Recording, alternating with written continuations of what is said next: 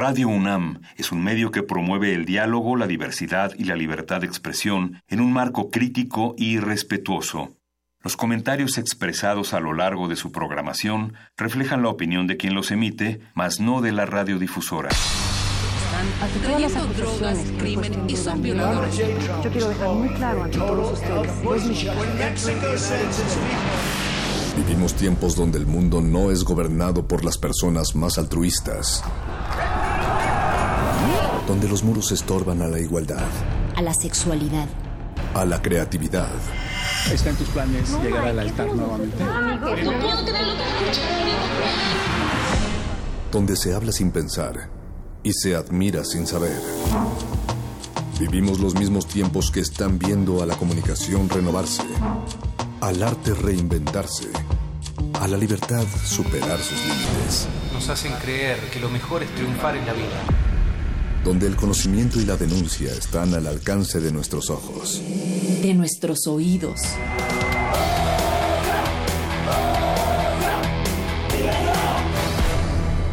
Resistencia modulada.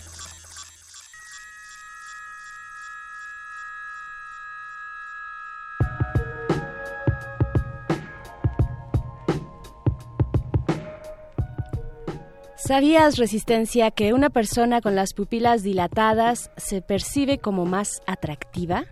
La pupila dilatada ejerce una poderosa influencia subliminal en nuestras mentes y cuando hay excitación las pupilas obviamente se dilatan y múltiples experimentos han demostrado que las personas definen como más atractivo a alguien que tiene las pupilas dilatadas aunque al preguntarles la razón, la mayoría contesta vagamente, demostrando que eh, pues realmente no es consciente de este detalle.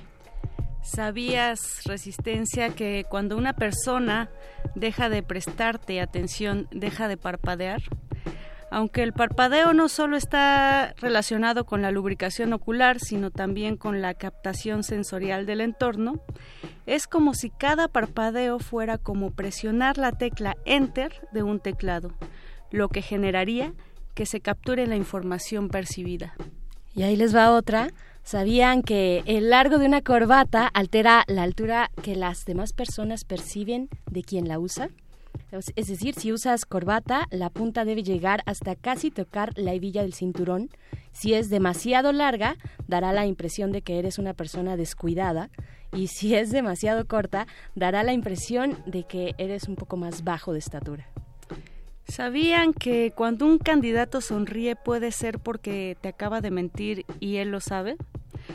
Una microexpresión es un gesto facial universal que aparece de manera involuntaria y tiene una duración de 25 milisegundos. Esto es algo demasiado rápido. Por suerte, hoy en Resistencia Modulada contamos con expertos en el tema que nos ayudarán a entender nuestras habilidades de reconocimiento del lenguaje no verbal. Y por suerte, Bere, amigos, esto es radio. Resistencia modulada. Entonces, lo que es la publicidad de boca en boca, ¿eh, cuñado? Es más efectiva que el de la televisión.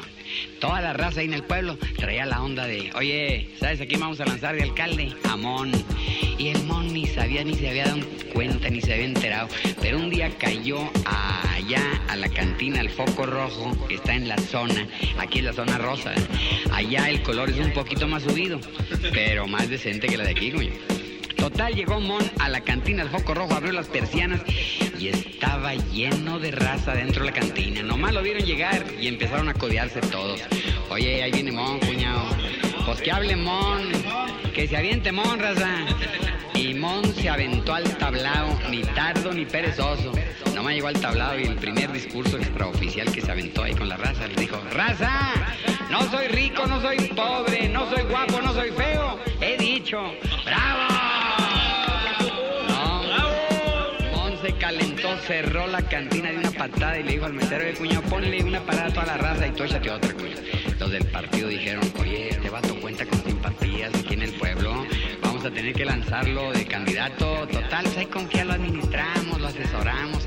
Pues efectivamente lo agarraron y lo lanzaron de candidato para alcalde. Resistencia modulada.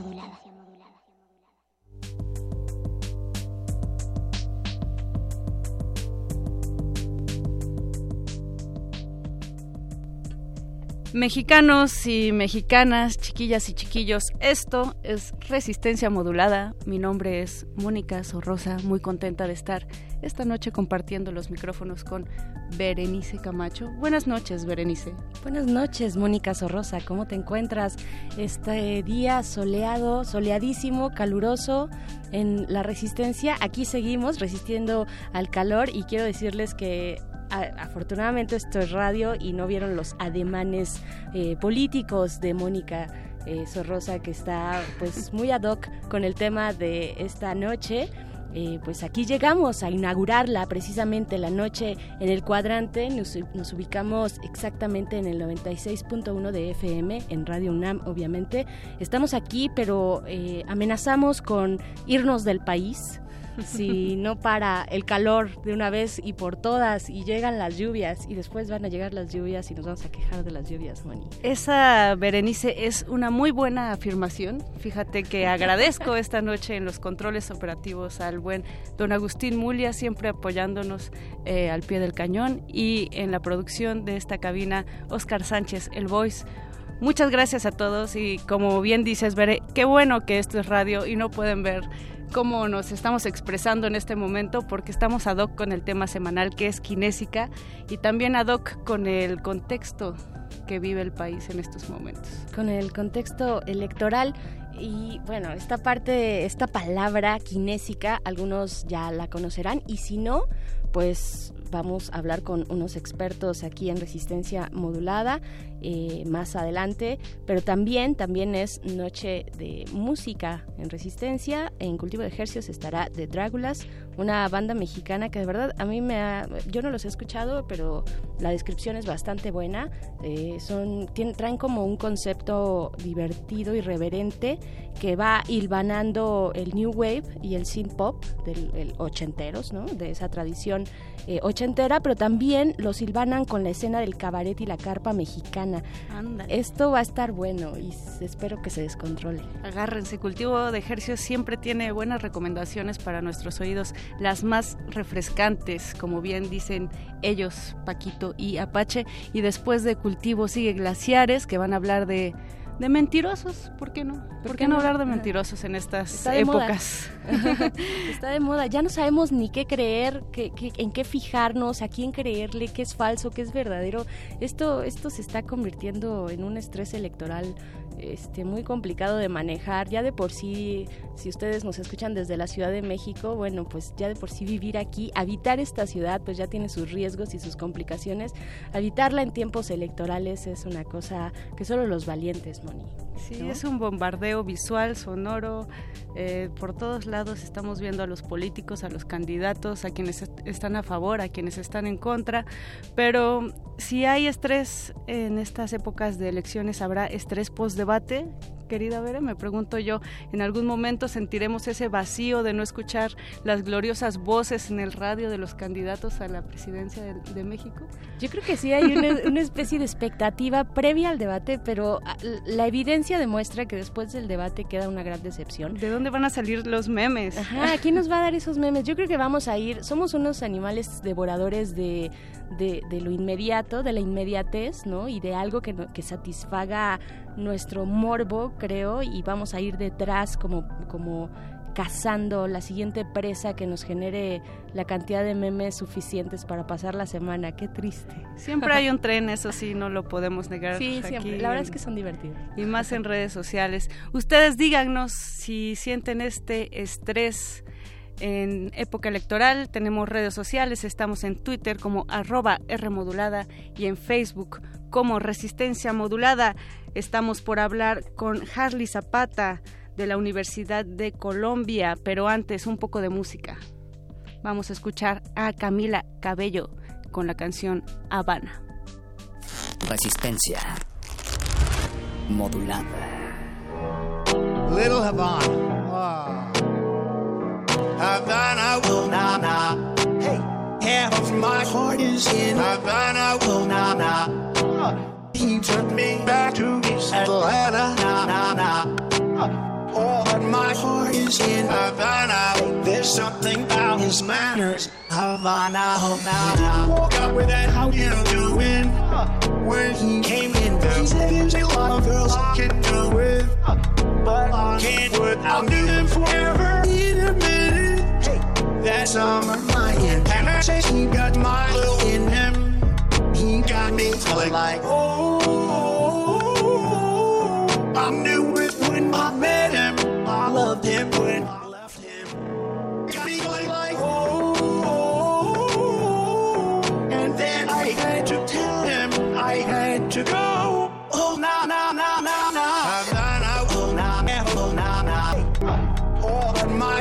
Is in Havana. There's something about his manners. Havana, oh na, oh na oh na na na. Take me back, back, back. Oh na na, oh na na na. Take me back, back, back. Oh na na, oh na na na. Take me back, back, back.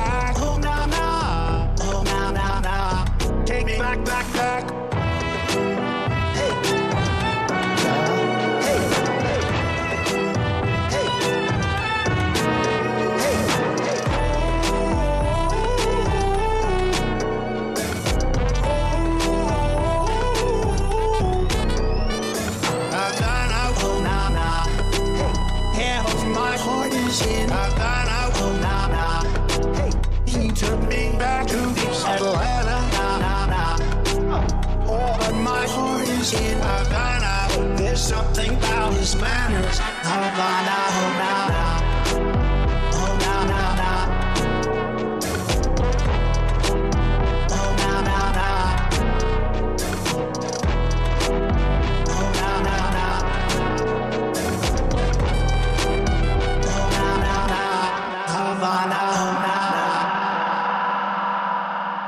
Resistencia modulada.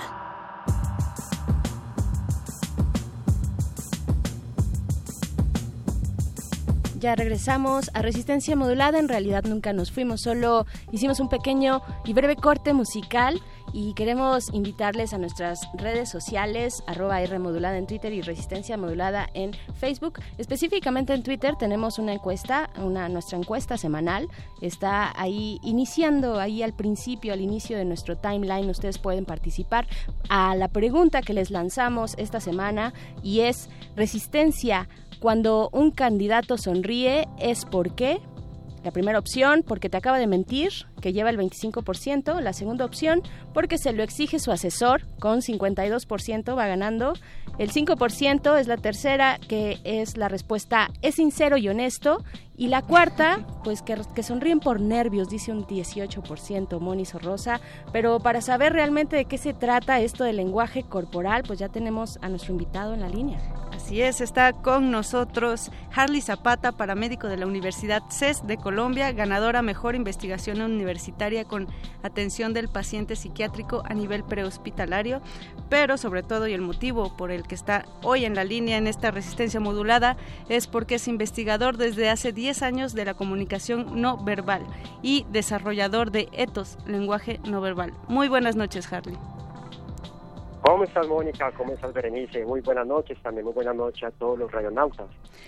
Hola Harley, pues eh, muchas gracias por tomar esta comunicación, decir que estás hasta Colombia o nosotros hasta México y nos encanta eh, siempre tender estos puentes porque la verdad creo que son, son dos países que, se quieren muchísimo. Y pues sobre todo también para preguntarte acerca de esta aplicación de la cual eres desarrollador, eh, pues qué es, en qué consiste y cómo podemos acercarnos a ella.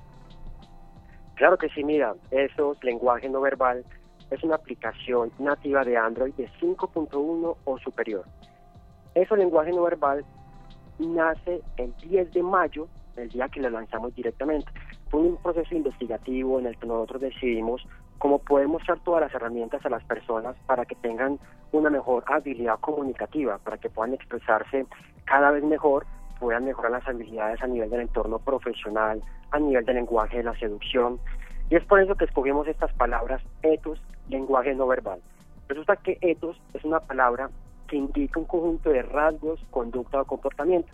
Entonces, en este caso, la palabra completa, la frase completa, es el lenguaje no verbal, es el comportamiento subyacente de un individuo en el cual lo interpretamos a partir de unos rasgos específicos. Ok, ¿Y, cuáles son, cómo, cómo funciona? Eh, nosotros podemos descargar esta aplicación, nos encontramos ahí con su interfaz y ¿qué vamos, qué vamos a encontrar? ¿Cómo funciona Etos Lenguaje No Verbal? Claro que sí. Lo primero es que la aplicación fue diseñada especialmente para un público latinoamericano. Es muy diferente un público inglés, un público europeo, ya que las expresiones o movimientos que hay en cada una de las culturas son completamente diferentes y depende del lugar en donde se encuentra. Entonces, principalmente es para público latinoamericano y evidentemente para México es especialmente como dedicado. ¿Cómo se usa? La idea es que tenga una interfaz completamente sencilla. Nos basamos que tenga unos estándares de una buena usabilidad y por eso es que eh, fue diseñada para que fuera fácil de usar. Tiene una sección de entrenamiento de microexpresiones que era algo que ahorita estabas hablando de unos tips, de las microexpresiones, acerca de que suceden de 0,15 a 0,25 milisegundos. Entonces la aplicación va a permitir entrenarte para mejorar la habilidad de interpretación de esos pequeños gestos. También te va a enseñar los fundamentos, te va a enseñar acerca del lenguaje de seducción y de cómo interpretar cada uno de los mensajes en congruencias para detectar mentiras. Es decir, si una, un candidato tiene una sonrisa falsa o quizá exagerada, yo con esta aplicación puedo saber que este tipo de gestos son un tanto, digamos, eh, un, hecho que indica alguna mentira o algo más que no es buena, buena onda o, así es, Harley. Sí, exactamente, exactamente. ¿Qué es lo más importante? Em, sí, sí. La aplicación. La aplicación pretende como mostrar las herramientas que permitan como identificar cuándo un gesto debería de ser normal y cuando se está desfasando de lo normal, cuando no es congruente, es decir, se evalúa el contexto, la congruencia y la agrupación del gesto. Cuando una persona sonríe en mitad de un velorio, ahí es cuando uno se pregunta, ¿está en el contexto adecuado? En ese caso, los políticos tienen que ser, o sea, son enseñados, y si no son enseñados, tienen un excelente asesor que les obliga a sonreír cuando hablan así sean muy mala clase, sean personas muy rígidas, tienen que mostrar la sonrisa porque la sonrisa tiene un efecto seductor al público en general. Ok, ¿y cómo influye esto, Harvey, en el día a día? Bueno, ustedes también están eh, pasando por un proceso electoral. Quiero decirte, entre comillas, más bien entre paréntesis, que nosotros tenemos acá en México un candidato que busca la presidencia que sonríe todo el tiempo todo el tiempo, es de, de manera exagerada y hay memes al respecto. ¿Cómo influye esto en nuestro día a día y también en el contexto electoral? Claro, imagino que estás hablando de Ricardo Anaya. Exactamente. Adivinaste. Qué difícil te la puse. No, muy bien enterado de, de, esto. Ajá. Sí, eh, evidentemente cada candidato tiene que tiene que ser asesorado por un por una por un analista de lenguaje corporal. El analista del lenguaje corporal de Ricardo Amaya, me imagino que le dijo, sonríe, sonríe siempre. ¿Qué es lo que pasa? Que la sonrisa de Ricardo Anaya tiene unas características especiales.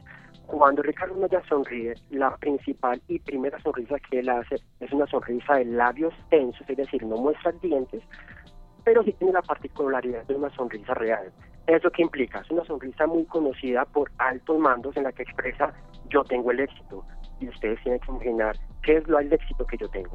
Es una forma de él ocultar algo, de decir que él tiene algo más que los demás no tienen. ¿Qué pasa? Que la sonrisa que él hace a veces se pasa un poquito de maquiavélica, porque es una sonrisa muy exagerada, es bastante exagerada. Sí, da un poco de miedo, en algún punto da este, una sudoración, hay un, como, como que algo nos recorre la espalda cuando, cuando esa sonrisa permanece demasiado tiempo, eh, Harvey, y pero a ver, si hay una tal, esta cosa como dominar a alguien a través de esta medición del lenguaje corporal, ¿se logra algo entonces? O sea, si es efectivo, así nos movemos y puede ser eh, premeditado. O es contraproducente, también como en el caso de Ricardo Anaya, quizá. Que puede ocurrir, ¿no? ¿Cómo lo ves, Harvey? Exactamente, pienso que ante todo tiene que haber un equilibrio entre lo que se expresa, entre lo que se dice tanto verbal como no verbal. En cuanto a si una persona que sepa lenguaje no verbal puede dominar a otra persona, pues hay que tener en cuenta varias cosas. Quien conoce, aprende y utiliza el lenguaje no verbal es capaz de obtener información comunicativa más exquisita e interpreta con mejor eficacia cuando la persona está de acuerdo, cuándo no, cuándo quiere irse o, por ejemplo, cuándo quiere luchar. Esto va a generar una ventaja superior que le va a permitir dominar en la comunicación, ¿cierto? Se debe aclarar que es un dominio en cuanto a la comunicación. Ahora bien, resulta que también hay personas, interlocutores, que puede que no sepan teóricamente lenguaje no verbal, pero son personas intuitivas. Una persona intuitiva, la capacidad que tiene la persona de reconocer lenguaje no verbal, pero sin saber un conocimiento técnico. Entonces, contra esta persona van a estar casi para par, pero si está enfrentándose con una persona que, digámoslo así, es analfabeta del lenguaje no verbal, mm, realmente la respuesta es sí, puede llegar a dominar la comunicación con su interlocutor. Caray, qué interesante. Sí, súper interesante. Harley Zapata, dinos, ¿en dónde podemos encontrar Etos? Y si es, eh, ¿lo podemos descargar en toda Latinoamérica o es exclusiva de algún, algún espacio nada más? Pues Etos está como está informado en un principio en toda Latinoamérica. Es decir, toda el habla hispana, lo puede encontrar México, lo puede encontrar Colombia, lo puede encontrar Bolivia, es toda Latinoamérica que lo puede descargar sin ninguna complicación. La descarga es totalmente gratis, tiene unas funcionalidades eh, completamente gratuitas con algunas muestras de publicidad que sirven para apoyo directamente pues, del desarrollo. Estamos trabajando en este momento en un plan de 12 semanas, es un currículum educativo, es un currículo que le estamos apostando todo completamente. Normalmente aprender lenguaje no verbal es algo muy costoso. Muchas empresas se lucran en la debilidad comunicativa de la persona y cobran miles de dólares. Lo que queremos nosotros es ofrecer un plan educativo completamente accesible a cualquier persona y que sea completamente completo, no como algunas empresas que utilizan la técnica de mostrar por partes para que así tenga que acceder a diferentes cursos. Ok, ¿y cómo podemos acceder a esto? Esto va a ser online, supongo. ¿Cómo, perdón? Y, este plan que ustedes están elaborando, eh, que sea completamente abierto, eh, ¿ustedes lo están dando de manera vía eh, electrónica o es allá en Colombia o parte de esta aplicación? Correcto. Lo primero es descargar la aplicación Este lenguaje no verbal directamente desde la Play Store. Y dentro de la aplicación, más o menos al cabo de un mes, dos meses como máximo, va a estar lanzada al plan. En este momento lo que estamos haciendo es algunas correcciones que queremos que sea realmente muy optimizado, que explique mucho, que la persona tenga mucho que aprender con la aplicación y ante todo que sea completamente práctica, ¿cierto? Entonces, este plan está en este momento en desarrollo, pero en este momento pueden ir estudiando todo lo que hay dentro de la aplicación para que tengan un avance mejor cuando estilice el plan 12 semanas. Perfecto. Pues Harley Zapata, invitamos a todo el, todo el auditorio de Resistencia Modulada a que le echen un ojo a Etos, lenguaje no verbal, si están interesados en este tema de la kinésica. Y agradecemos mucho este enlace telefónico hasta Colombia. Claro que sí, muchas gracias a ustedes. Gracias, Harvey. Un abrazo. Un abrazo para los que nos escuchan por allá en Colombia a través de nuestro sitio en Radio UNAM. Eh, pues nosotras seguimos con música, Moni. ¿Con qué nos vamos a ir? Vamos a escuchar a Oscar Chávez de Ranchero a Diputado y regresamos. Esto es Resistencia Modulada. Vámonos. Tenemos que mocharle la mano al que robe. Dale la mano al que robe. Sí, sí, sí, sí, simple. Yo presentaré una iniciativa al Congreso, a ver si los diputados de ellos se atreven a aprobarla. Necesitamos echarle la mano al que robe. Eso no es malo. Vivo en un país tropical, iluminado por Dios. No habla literalmente, ¿o sí? También. claro. Sí. Claro. ¿Mocharle la mano literalmente? Literalmente. Vivo en un país tropical. A ver, explíqueme, por favor. Países que han salido de esa corrupción lo han hecho. La única forma de lograrlo es poniendo ejemplos. Tenemos que mocharle la mano al que roba. Hoy hay que mocharle la mano. Hay que presentar una iniciativa para que los diputados aprueben esta sanción. Cortarle la mano a los delincuentes. Claro. Eso es lo que usted va a proponer así en el es, Congreso. Así es, así es. Bien, bien, bien, bien, bien, bien.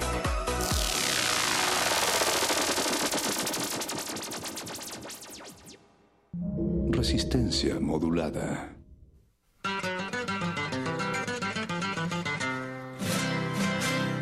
De la punta de aquella montaña se divisa mi tierra, donde tengo un cariño, tres piedras que me tienen mareado. Por las tardes a diario me espera. De casarme con ella, le digo me espere sea diputado. Para entonces de merco sus naguas de colita de zorra como la usan las rotas modernas que entraron a la moda. Y le compró su fotinga para que parezca gringa. Chula se ha de ver mi chata que una vez fue gata de mi buen patrón. Cuando elegido a la fuerza votado por el pueblo y presuma de mucho botón en mi largo chaquetón con mi par de pistolas y el fuero. Dejaré mi chaqueta de cuero, mis vacas, mis bueyes, lo que más quiero. Me dedico a matar individuos toditas las mañanas. Por la noche me llevo al colón, a la tiple más de moda y si tiene más hermanas, les pongo su palacete cerca de las verdes ramas para que en las mañanas se puedan bañar. No se pongan de pesca los que oigan este chulo corrido. Se pongan el saco los que se creyeron ofendidos. Yo no pinto a ningún diputado aunque todos me miran de lado, no quiero salir también lastimado. Me despido con todo cariño para mis cuatesones, dejaron su suave chamarra para usar pantalones, ya que tienen sus amores en pueblitos muy lejanos, lindos como flores que llorando esperan a los dueños de su amor. Resistencia modulada.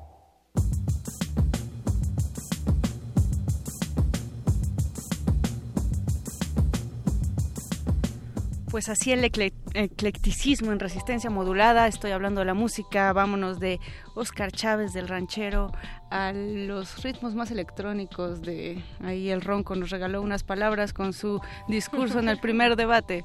Estamos hablando de kinésica, Berenice Camacho. El lenguaje del cuerpo, la comunicación no verbal y para hablar con quien sabe, pues ya está en la línea Edurne Ochoa. Ella es consultora en imagen y comunicación estratégica, analista en comunicación no verbal y detección de mentiras, asesora OEA eh, para la TAM, para Latinoamérica, y preside además 33 Mujeres, una agencia de equidad de género en Puebla. Nos encanta. Edurne, bienvenida, ¿cómo estás? Buenas noches. Muy bien, Mónica Bere, buenas noches, muchas gracias por la invitación. No, a ti muchas gracias por estar atenta a este llamado, porque vamos a hablar de algo no tan radiofónico que es la comunicación no verbal. Aquí en radio estamos acostumbradas a, pues a expresarnos con la voz, pero Edurne, dinos qué es la comunicación no verbal y sobre todo qué es la kinésica. Pues fíjense que aunque no lo crean justamente, aunque ustedes están comentando que el tema es el tema del sonido, en donde ustedes se están especializando y de donde sale el tema del radio, pues también tiene mucho que ver con la comunicación no verbal, no con la kinésica, porque ahora les comentaré de la kinésica, pero sí con la comunicación no verbal, porque hay un estudio que se llama las ondas ABO, que son alfa, beta y omega, y depende de la frecuencia, la entonación, la modulación, los graves y los agudos, es como los receptores, los que están al otro lado de las estaciones de radio, nos perciben y nos empiezan a idealizar. ¿Cuántas veces hemos escuchado voces en donde nos vamos generando una matriz perceptual de un hombre o de una mujer simplemente por el tono, ¿no? La tesitura, la gravedad de la voz. Y eso tiene mucho que ver en la referencia cultural de lo que nos han enseñado y que evidentemente, bueno, pues se va repitiendo en la matriz perceptual que generamos todos los receptores en temas de comunicación no verbal. Y bueno, la kinésica, sí. la kinésica, bueno, como tú bien lo dices, es, es importante sin embargo, la kinésica o áptica tiene este dos, estas dos nombres, estos dos nombres, eh, mm, solamente forma parte de todo lo que es la comunicación no verbal. el gran tema que todos hemos escuchado siempre ha sido el lenguaje corporal, ¿cierto? Esta es la definición como más coloquial. Sin embargo, eh, el lenguaje corporal es solo una pequeña parte de la comunicación no verbal, pero del gran todo sería el comportamiento no verbal.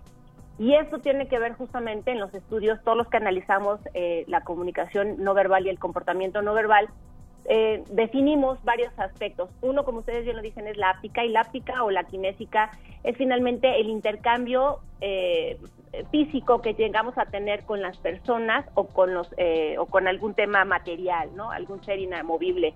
Esto tiene que ver en cómo nos relacionamos, pero esto es solamente una pequeña entrada y la kinésica, digamos, que tiene que ver con, vamos a pensar, un saludo. Es importante porque en un saludo, fíjense qué interesante, en, en 2.5 segundos a través de la kinésica, que sería un saludo, podemos hacernos una idea del nivel de educación de una persona. Y les voy a decir por qué. Cuando nosotros saludamos a alguien de mano, hay varios factores que entran en juego. Está esta persona que solo te saluda con los cuatro dedos, ¿no? Y te da un saludo demasiado escueto. En el momento en que alguien te saluda de manera escueta con sus deditos y no embona la mano completa con la palma, entonces nosotros automáticamente generamos una relación de educación de esa persona. Así de importante es el saludo.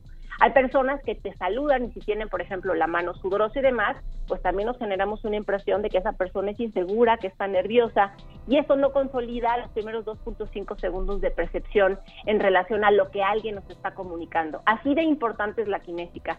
No sé si han visto estas fotos, por ejemplo, en política, en donde están agarrados de la mano y el otro político le está agarrando el antebrazo y el otro le agarra el hombro. Uy, sí, es todo un, ritual, ¿no? Exacto, este es un tema de sumisión, de poder y de cómo vas ganando el framing de la fotografía para comunicar a tus receptores justamente esto, poder y estar adelante de. Porque les voy a decir algo. el tema de la comunicación no verbal viene desde Charles Darwin, desde 1871. Él afirmaba que el origen genético de la comunicación no verbal se daba desde los recién nacidos y hizo, hizo estudios sobre niños ciegos y sordos y estos no estaban exentos de la influencia del entorno. Eso significa que hay tres formas de comunicar el comportamiento no verbal y es el genético, es el cultural y es el aprendido. Entonces, si tomamos en cuenta este tema, significa que todos somos grandes receptores de comportamiento no verbal y de comunicación no verbal, por lo cual no es necesario hablar siempre. La narrativa o la verbalización no es tan importante como lo que no estamos diciendo con nuestro cuerpo, ¿no? Es decir, la kinésica, como te decía, es una parte, pero además existe la expresión facial, están los gestos, está la postura, está el paralenguaje, está la proxémica, está la apariencia. Y después en la imagen del entorno, del ambiental, vienen los colores, las texturas, la luz y la sombra. Todo eso justamente no habla, no hay narrativa, pero sin embargo comunica y comunica mucho. Cuando tú estás de receptor a receptor, por ejemplo, es un tete a tete, comunicamos el 70-30. Eso significa que es más importante lo que no decimos que lo que sí decimos, porque como somos todos finalmente a través de este estudio de Darwin, eh, a través genético, cultural y aprendido, receptores de comunicación y comportamiento no verbal, por eso entendemos lo que está diciendo nuestro interlocutor.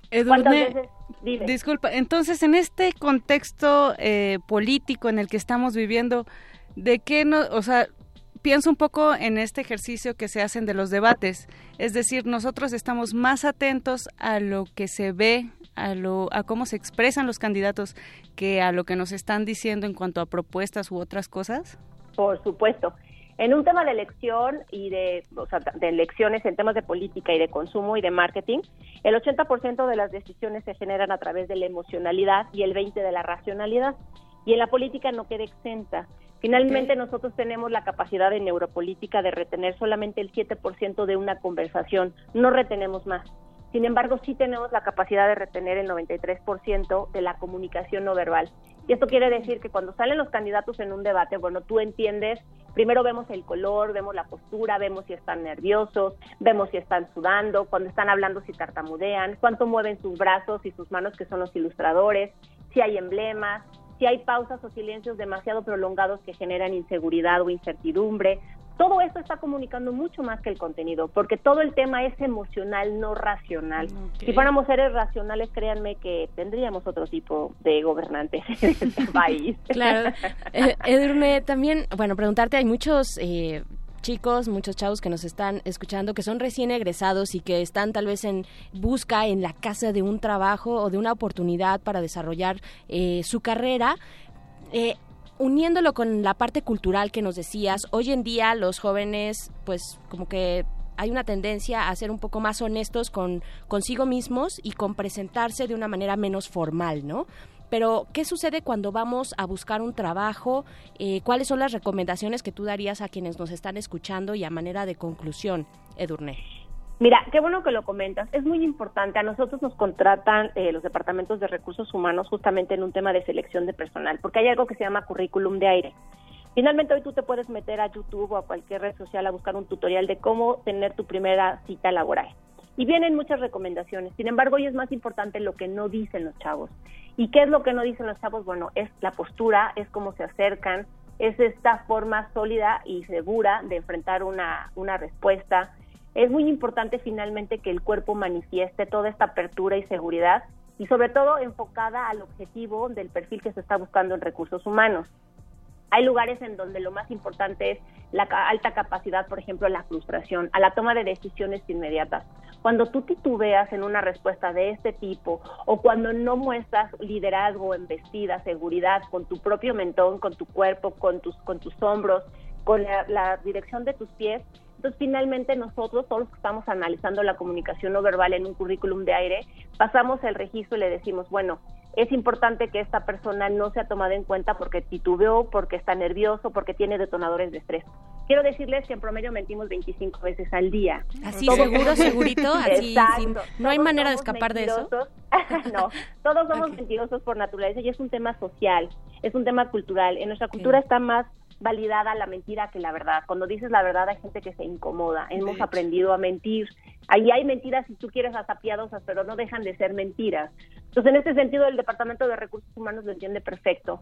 Y yo, por ejemplo, les diría, les daría un, un tip a las personas que entran. bueno, les voy a dar tres. Cada vez que vayas a una entrevista de trabajo, cuida mucho tus pies. Tus pies son la parte más honesta que tiene el ser humano.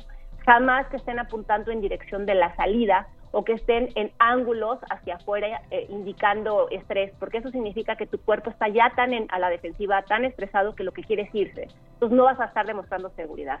Dos, cuando se sienten, no se sienten hasta atrás de la silla donde queden completamente recargados al respaldo, porque eso también es una inseguridad, es un ancla corporal, porque tienen miedo. Sepárense un poco, estén firmes y muy directos eh, hacia la atención de las personas que los están entrevistando. Y tres, jamás de la, jamás de jamases tengan las manos estáticas. Muchas veces se sientan, se agarran las piernas y empiezan a hablar, pero no vuelven a utilizar sus ilustradores. Eso significa un nivel alto de estrés corporal, por lo cual es importante que cuando estén hablando con los interlocutores utilicen estos ilustradores que son las manos para acompañar su mensaje. Con estos tres tips se pueden dar cuenta las personas que están en recursos humanos y obviamente todos los analistas de comunicación no verbal que el nivel de estrés ha disminuido y que por lo cual ustedes podrían ser candidatos para un puesto que requiere bastante presión o toma de decisiones inmediatas. Buenísimo, Edurne. Quiero decirte que toda la producción aquí ya se acomodó en su silla, todos nos servimos, todos empezamos a usar nuestras manos. Es más, eh, este, aquí los productores se saludaron de mano para ver cuál es esta postura de la que nos estás hablando. Te agradecemos mucho estos consejos, esta charla. Eh, muchísimas gracias, Edurne Ochoa, que se repita pronto. Claro que sí, Veremón, y yo estoy aquí cuando ustedes gusten y les mando un fuerte abrazo. Un fuerte abrazo, Durné, y Bere, agradezco que esto sea radio en vivo. Definitivamente. sí, sí, por algo estamos aquí, no crean que es que es de gratis. O sea, no se nos da eso de la cámara enfrente, o no sé, ¿cómo, cómo lo ves tú, Moni? Pues yo agradezco que sea radio, agradezco a Durné, agradezco a la Kinésica y seguimos porque esto es resistencia modulada y es jueves de Bécame Mucho. Vámonos.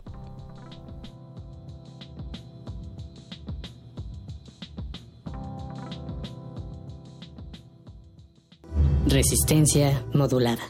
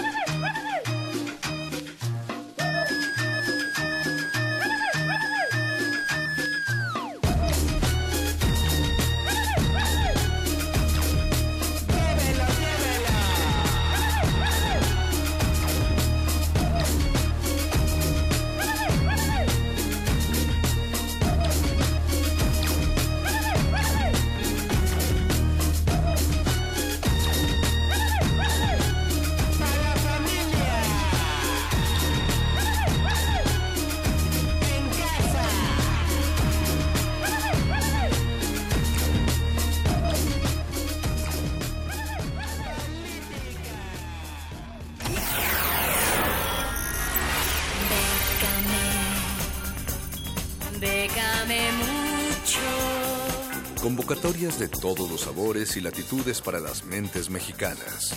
Toga y Birrete, especializados en resistir economías en decadencia. Bécame mucho. Bécame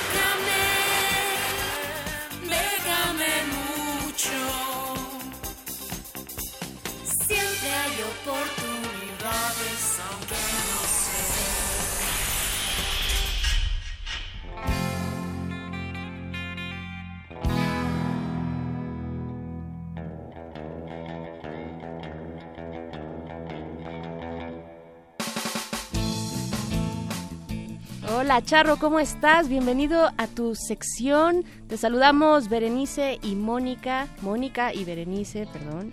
Y pues bueno, todos tuyos los micrófonos, todo tuyo. Hola muchachas, hola a todos allá en cabina y a la resistencia que como cada semana nos escucha. Esta, en esta sesión les traigo tres opciones, como bien los seguidores de esta sección, me queda mucho ya conocen, ya salió el programa de fomento a proyectos y inversiones culturales de este año del FONCA, Venga. salió un poco adelantada este año. La tan pero bueno, preciada beca del Fonca. Sí, la beca de oro. Así es. Nuestra fabulosa beca de oro. Para aquellos que no la conocen y por primera vez eh, se enteran de ella, es una convocatoria donde pueden aplicar de diversas disciplinas como artes visuales, arquitectura, letras, eh, música, proyectos de danza, espacios culturales, entre otras. Hay dos fechas de cierre principalmente dependiendo a qué disciplina entran y hay dos formas de participar. Como persona individual pueden pedir un máximo de 500 mil pesos y como persona, perdón, como persona física máximo 500 mil pesos, como persona moral máximo 750 mil pesos. Todos los detalles están en las redes sociales que al final les recordamos. Cierra el 10 de julio y el 11 de julio eh, tendrían que checar exactamente qué disciplina cierra qué día. Perfecto, Charro, pero no todo es Fonca en esta vida. ¿O sí? Así es. No, no, no, no. Eh, aunque pareciera que sí, por todas las opciones que sacan cada año, hay otra que les traigo hoy, que es la del cuarto encuentro franco-mexicano de jóvenes emprendedores de las industrias culturales y creativas. El evento se llama Vaivémonos a Francia 2018. Esta cierra el próximo 15 de junio y está dirigida a jóvenes artesanos, emprendedor- emprendedores y creativos mexicanos mayores de edad y hasta de 29 años cumplidos a la fecha de cierre.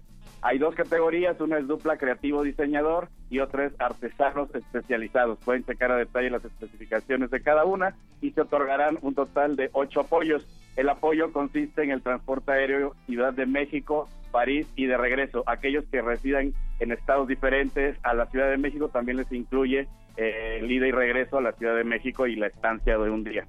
El transporte local en París, la participación en el evento, alimentación, eh, transporte local y un seguro médico. Entonces, para que lo chequen todos aquellos emprendedores y creativos que quieran participar en este evento en Francia, cierra el próximo 15 de junio. Pues para mis amigos artesanos de Coyoacán, ahí está la invitación y todavía hay una más, Charro. Una Así más. es, esta cierra el próximo 25 de agosto y se llama Certamen 20 de noviembre. Es para mayores de edad, específicamente para personas que nacieron en San Luis Potosí y que no importa dónde estén, si están en otra parte, no importa, con que puedan De San demostrar Luis que Potosí nacieron para el mundo. Así es, de San Luis Potosí para el mundo hay diferentes disciplinas, puede ser literatura, investigación, artes visuales, artes populares, composición musical y danza contemporánea. Habrá un ganador en cada disciplina y cada uno se llevará el monto de 75 mil pesos, lo cual no está nada mal, pero pueden checar a detalle en las bases completas. Y para aquellos que no tenían lápiz y papel a la mano, estas y otras opciones ya están disponibles en Facebook y Twitter Lecha Re, hashtag Pécame Mucho y en las redes oficiales de Resistencia Modulada, muchachas. Buenísimo, pues ahí está, Charrito, eh, ahí están las redes. Muchas gracias por estas becas, oportunidades que siempre nos alegran un poco. Es, es como una luz al final del túnel, tu sección. Muchas gracias, Charro. No, no, de qué, y aquí estamos pendientes de más opciones para los mexicanos que nos escuchan. Esa resistencia. Hasta la próxima semana. Ya, un abrazo, Charro. Y seguimos nosotras, Bere, con eh, la entrega de PDP que se llama Elecciones. Es la segunda entrega. Es la, es la tercera. La ¿no? tercera Es entrega. El tercer capítulo de la serie Elecciones 2018, esta colaboración entre Resistencia Modulada, periodistas de a pie. Disfrútenla, vamos a escuchar. Periodistas de a pie y resistencia modulada presentan, presentan. Elecciones 2018. Territorio libre de campañas. Los jaliscienses acudirán a las urnas para elegir. Acudirán a las urnas para elegir al próximo gobernador y 164 puestos del Congreso local y los ayuntamientos el domingo primero de julio. Mientras cientos de candidatos se sumergen en la carrera electoral con promesas, vitoreo y despilfarro de recursos, más de 35 comunidades wixárikas en la región norte del estado declararon veto electoral dentro de sus territorios. Y despilfarro de recursos dentro de sus territorios. A partir de esta fecha, no se permitirá se lleven a cabo actividades inherentes al proceso político electoral 2018. Santos Hernández Bautista, comisariado de bienes comunales de Tuxpan de Bolaños, habla sobre la decisión tomada a finales de abril durante una asamblea extraordinaria en la localidad de Amolera. A esta reunión acudieron cientos de pobladores de los municipios de Mezquitic y Bolaños, una región predominantemente indígena y la más pobre del estado. El pueblo Huirrárica, también conocido como Huichol, es un grupo indígena asentado en la Sierra Madre Occidental que atraviesa los estados de Jalisco, Nayarit, Zacatecas y Durango. Sus pobladores enfrentan desde hace décadas un conflicto agrario y pelean la restitución de más de 10.000 hectáreas de tierras ancestrales invadidas por ganaderos en Guajimic, Nayarit.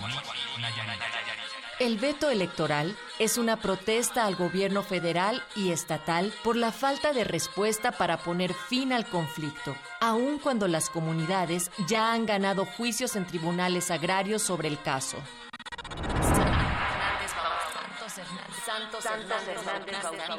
La ciudadanía wixárika no votará en la jornada electoral en caso de que no sea atendida y resuelta por el gobierno federal nuestra demanda. Desde entonces, todo tipo de propaganda es decomisada en sus territorios. A esta fecha se instalan puestos de control comunitario y de vigilancia en diversos puntos estratégicos de la Para comunidad. evitar que los candidatos ingresen a hacer campaña, se instalaron puestos de control en los puntos de entrada de las comunidades de la Sierra Norte.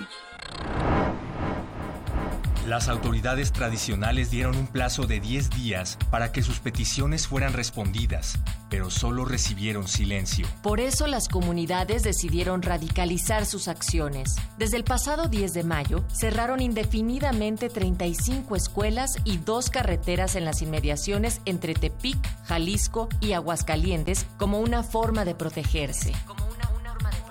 Protegerse, protegerse. El conflicto territorial no es el único sufrimiento del pueblo wixárika, que históricamente ha vivido entre el abandono y el abuso. En los últimos años, la violencia por el crimen organizado ha azotado la región que funge como paso de droga hacia el norte. Las amenazas, el acoso y el hostigamiento se han vuelto costumbre y las promesas de incrementar la seguridad en la zona solo han quedado en eso, promesas. La Comisión Nacional de los Derechos Humanos hizo un llamado a las autoridades para que intervengan y garanticen los procesos de restitución de las tierras. En el documento se lee lo siguiente.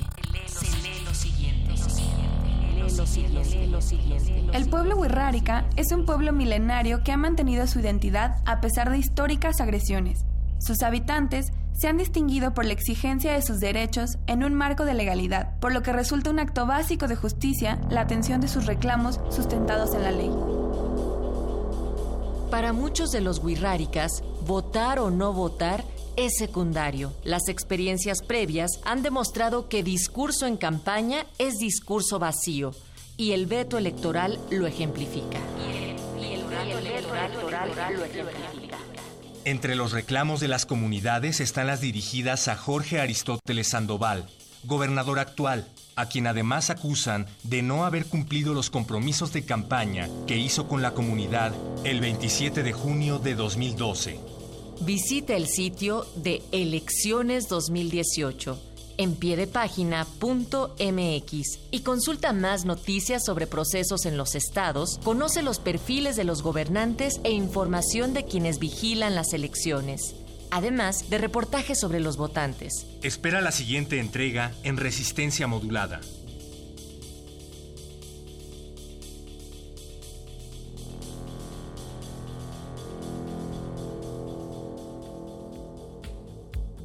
Con información de Analí Nuño, Zona Docs.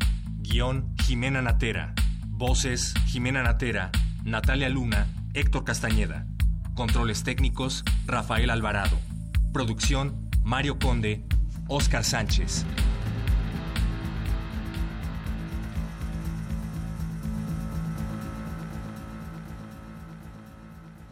Resistencia modulada.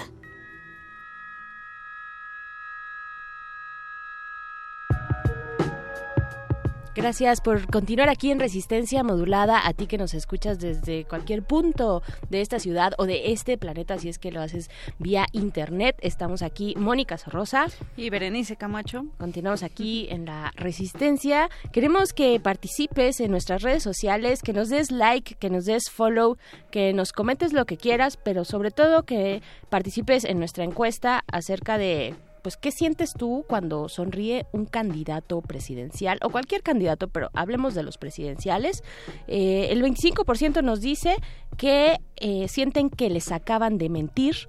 El 52% Moni dicen que pues se lo exige su asesor, por eso sonríen. El 5% dicen que es una, una eh, sonrisa sincera y honesta y el 18% dice que sonríen por nervios. ¿Cómo ves tú, Moni? ¿Tú a cuál le vas o qué? Pues yo le voy más a que quieren ser amables con, con el público que los estamos observando y, son políticamente correctos. O sea, ¿no crees que son en, en toda esta onda de la kinésica y el lenguaje corporal, ¿tú crees que ellos están así como, pues, maquiavélicamente preparando la sonrisa, la, la, la actitud, el, el, paradito, ¿no? Como... Es que es bien difícil, es bien difícil y, y lo digo o sea, personalmente cuesta un montón de trabajo controlar todo, ¿no? Y, y pararte frente a las cámaras para un millón de, de televidentes, pues está cañón, está Para cañón. 12 millones en realidad, que fue el último debate, 12 millones de personas lo vieron por televisión nada más. Nada más. Por cierto que ya viene también el próximo y último debate. El martes. El martes será el, el próximo debate, pues a ver qué tal. Híjole, los tres debates creo que este tal vez un poco menos. Creo que hay muchas cosas ya no, decididas, digamos, este, no en cuanto a la tendencia del voto, sino en, en cuanto a todo el ritmo de la campaña misma en sí. Eh, pero creo que los dos, sobre todo el primero, generó demasiada eh, expectativa y creo que este ya vamos, ya sabemos, ¿no? Ya sabemos cómo está el Bronco, ya sabemos cómo están jugando cada quien. No sé, para mí al menos es una expectativa medida al menos. Pues esperemos ese stand-up llamando, llamado debate presidencial que se acerca y nosotras nos despedimos de esta sección. Agradecemos mucho a Oscar El Voice en la producción y a don Agustín Mulia en la operación de los controles técnicos. Y Alba Martínez en la continuidad. Alba Martínez, claro que sí, en la continuidad siempre también al pie del cañón. Berenice Camacho. Moni Sorrosa, qué gusto estar acá contigo otro jueves. Continuamos con cultivo de ejercio, no se despeguen de resistencia modulada.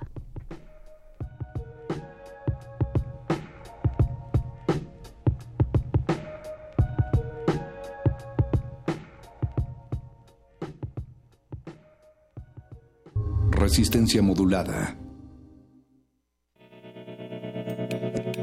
Universidad Nacional Autónoma de México. La Universidad de la Nación.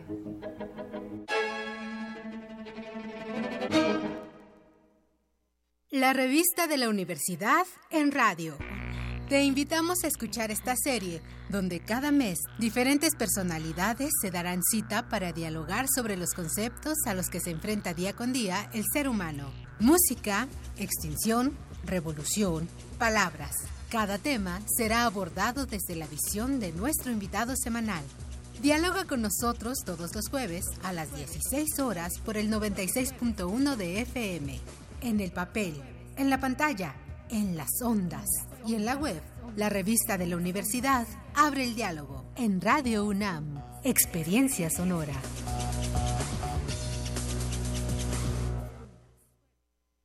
Mide en 30 segundos. ¿Pobreza extrema? Eliminarla para siempre. ¿Tienes alguna propuesta? Incorporar a dos millones de familias más a Prospera. Becar al 100 a los estudiantes de prepa de las familias Prospera. ¿Para que acaben la preparatoria? Sí, y les garantizo educación superior. ¿Cuánta gente se beneficiará? Cerca de 8 millones de personas. Esas personas van a salir de la pobreza extrema en mi gobierno. ¿Salen las cuentas? Lo mío son las cuentas y vamos a acabar con la pobreza extrema. Vota por MIF, candidato por la coalición Todos por México, PRI.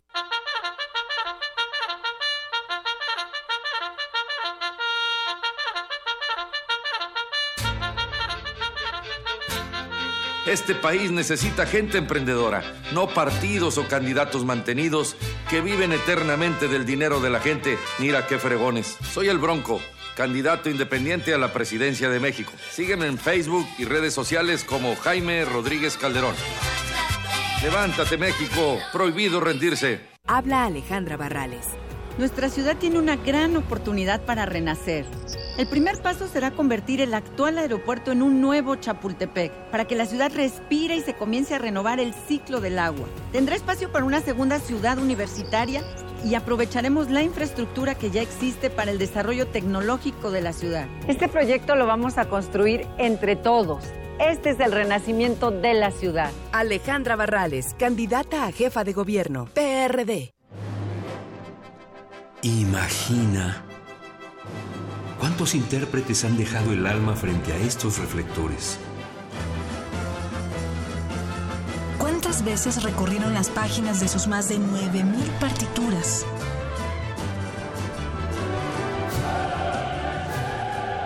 ¿O cuántos corazones han levantado en más de ocho décadas? Eso es experiencia sonora.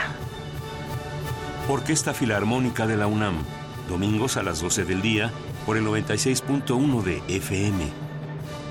Radio UNAM, experiencia sonora. Una ciudad innovadora crea artistas. Como jefa de gobierno, será prioridad impulsar la cultura como derecho. Por eso, abriremos más espacios públicos para los creadores y habrá 12 festivales temáticos, uno por mes, que nos hará la capital cultural de América. Vamos a construir una ciudad innovadora, de derechos, de prosperidad compartida, una ciudad con esperanza. Claudia Sheinbaum, candidata a jefa de gobierno de la Ciudad de México, Innovación y Esperanza, Morena. En México, los jóvenes somos mayoría. Estamos por todas partes y le aportamos a México de varias maneras. Muchos ya hemos votado en otras elecciones y ahora sabemos muy bien lo que queremos. Para otros, esta será nuestra primera oportunidad pero por igual, en estas elecciones estamos listos para elegir y decidir lo que queremos para nuestra comunidad.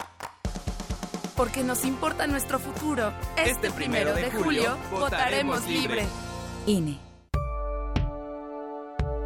Voto libre. Voto libre. Yo voto libre. Es mi decisión. Porque mi voto cuenta.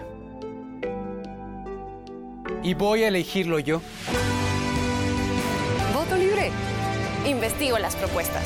Elijo y exijo que las cumplan. Yo voto libre. Porque mi país me importa. Este primero de julio. Yo voto libre. ¡Voto libre! INE.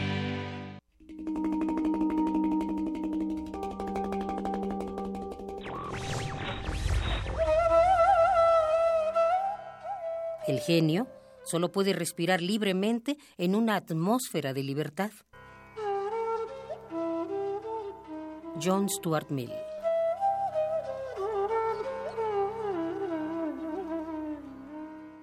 Radio UNAM. Resistencia modulada.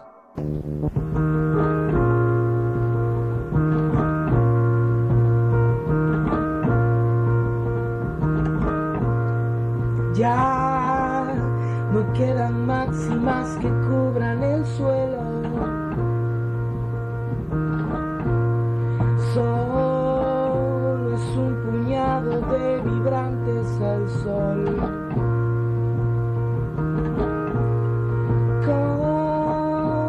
Que se llega donde nunca ha ido nadie?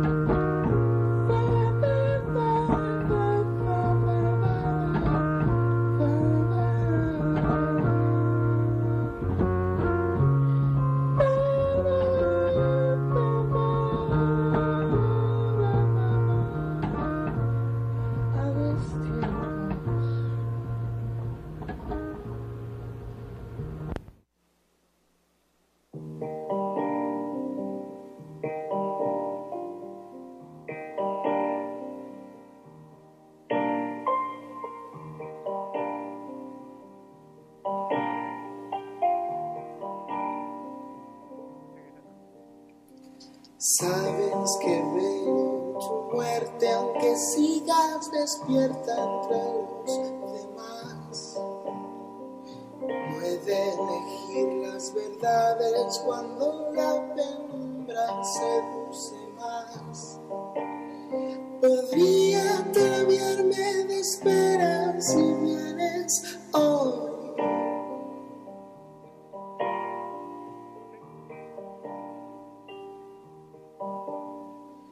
Todas las aves profundas sus pieles en igualdad. Arden las piezas de euforia, cenizas conformes, papo y crack. No existen edades desiertas de tanto amor. Y si entiendes mi noche, verás mis cadenas, detienen las islas que inflaman mis venas. Quisiera escucharte, no hay nada como tu voz.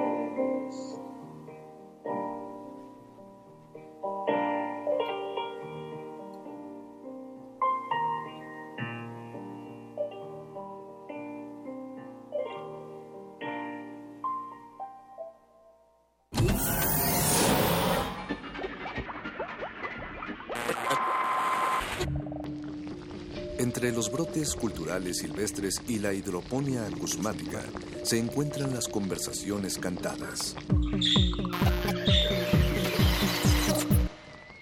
Estudiamos el milagro de la música libre en el aire. Cultivo de hercios. Frescura en la flora musical.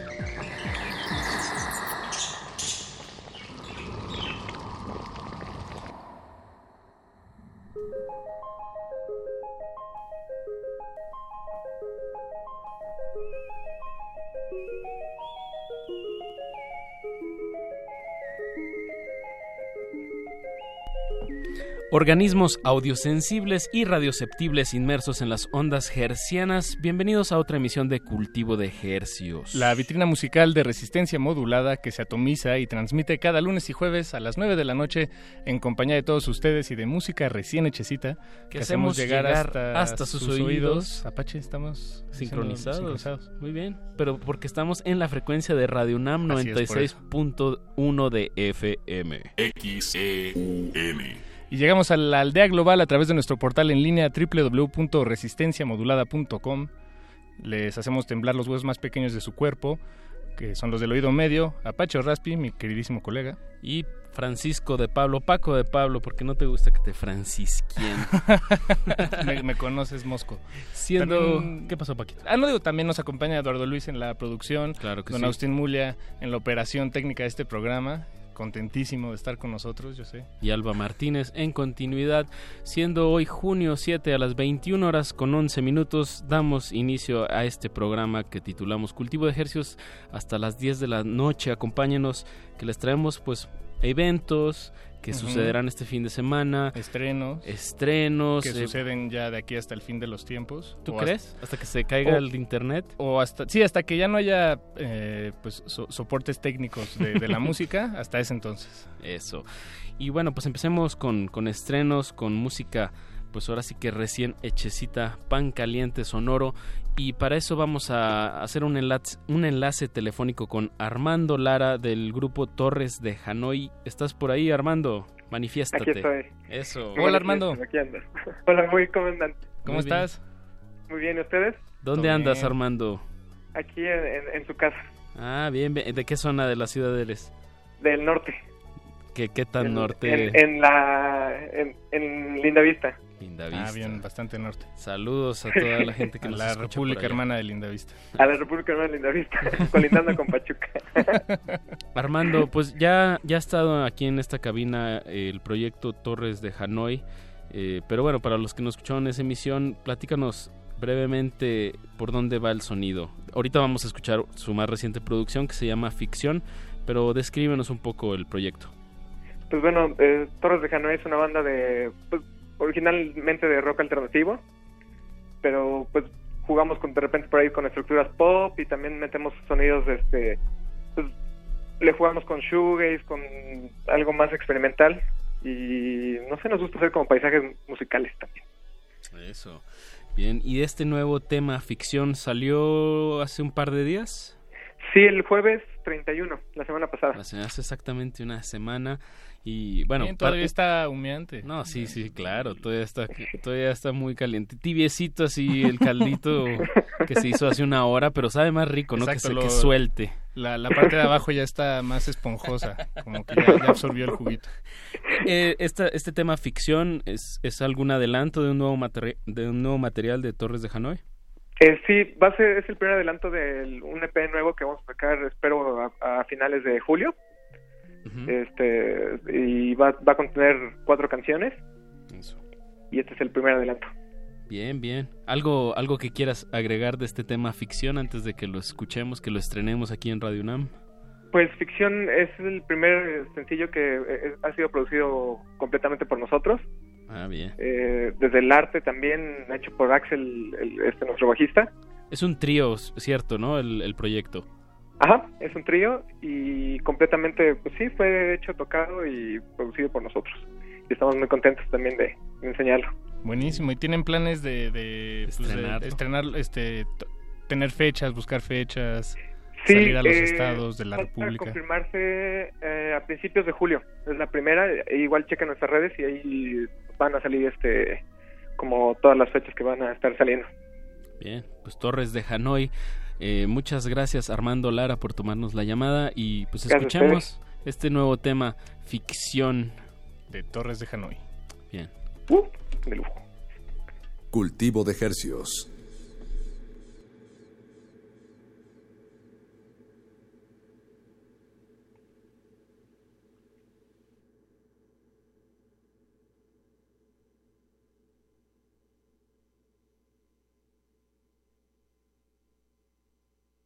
Estudiamos el milagro de la música libre en el aire.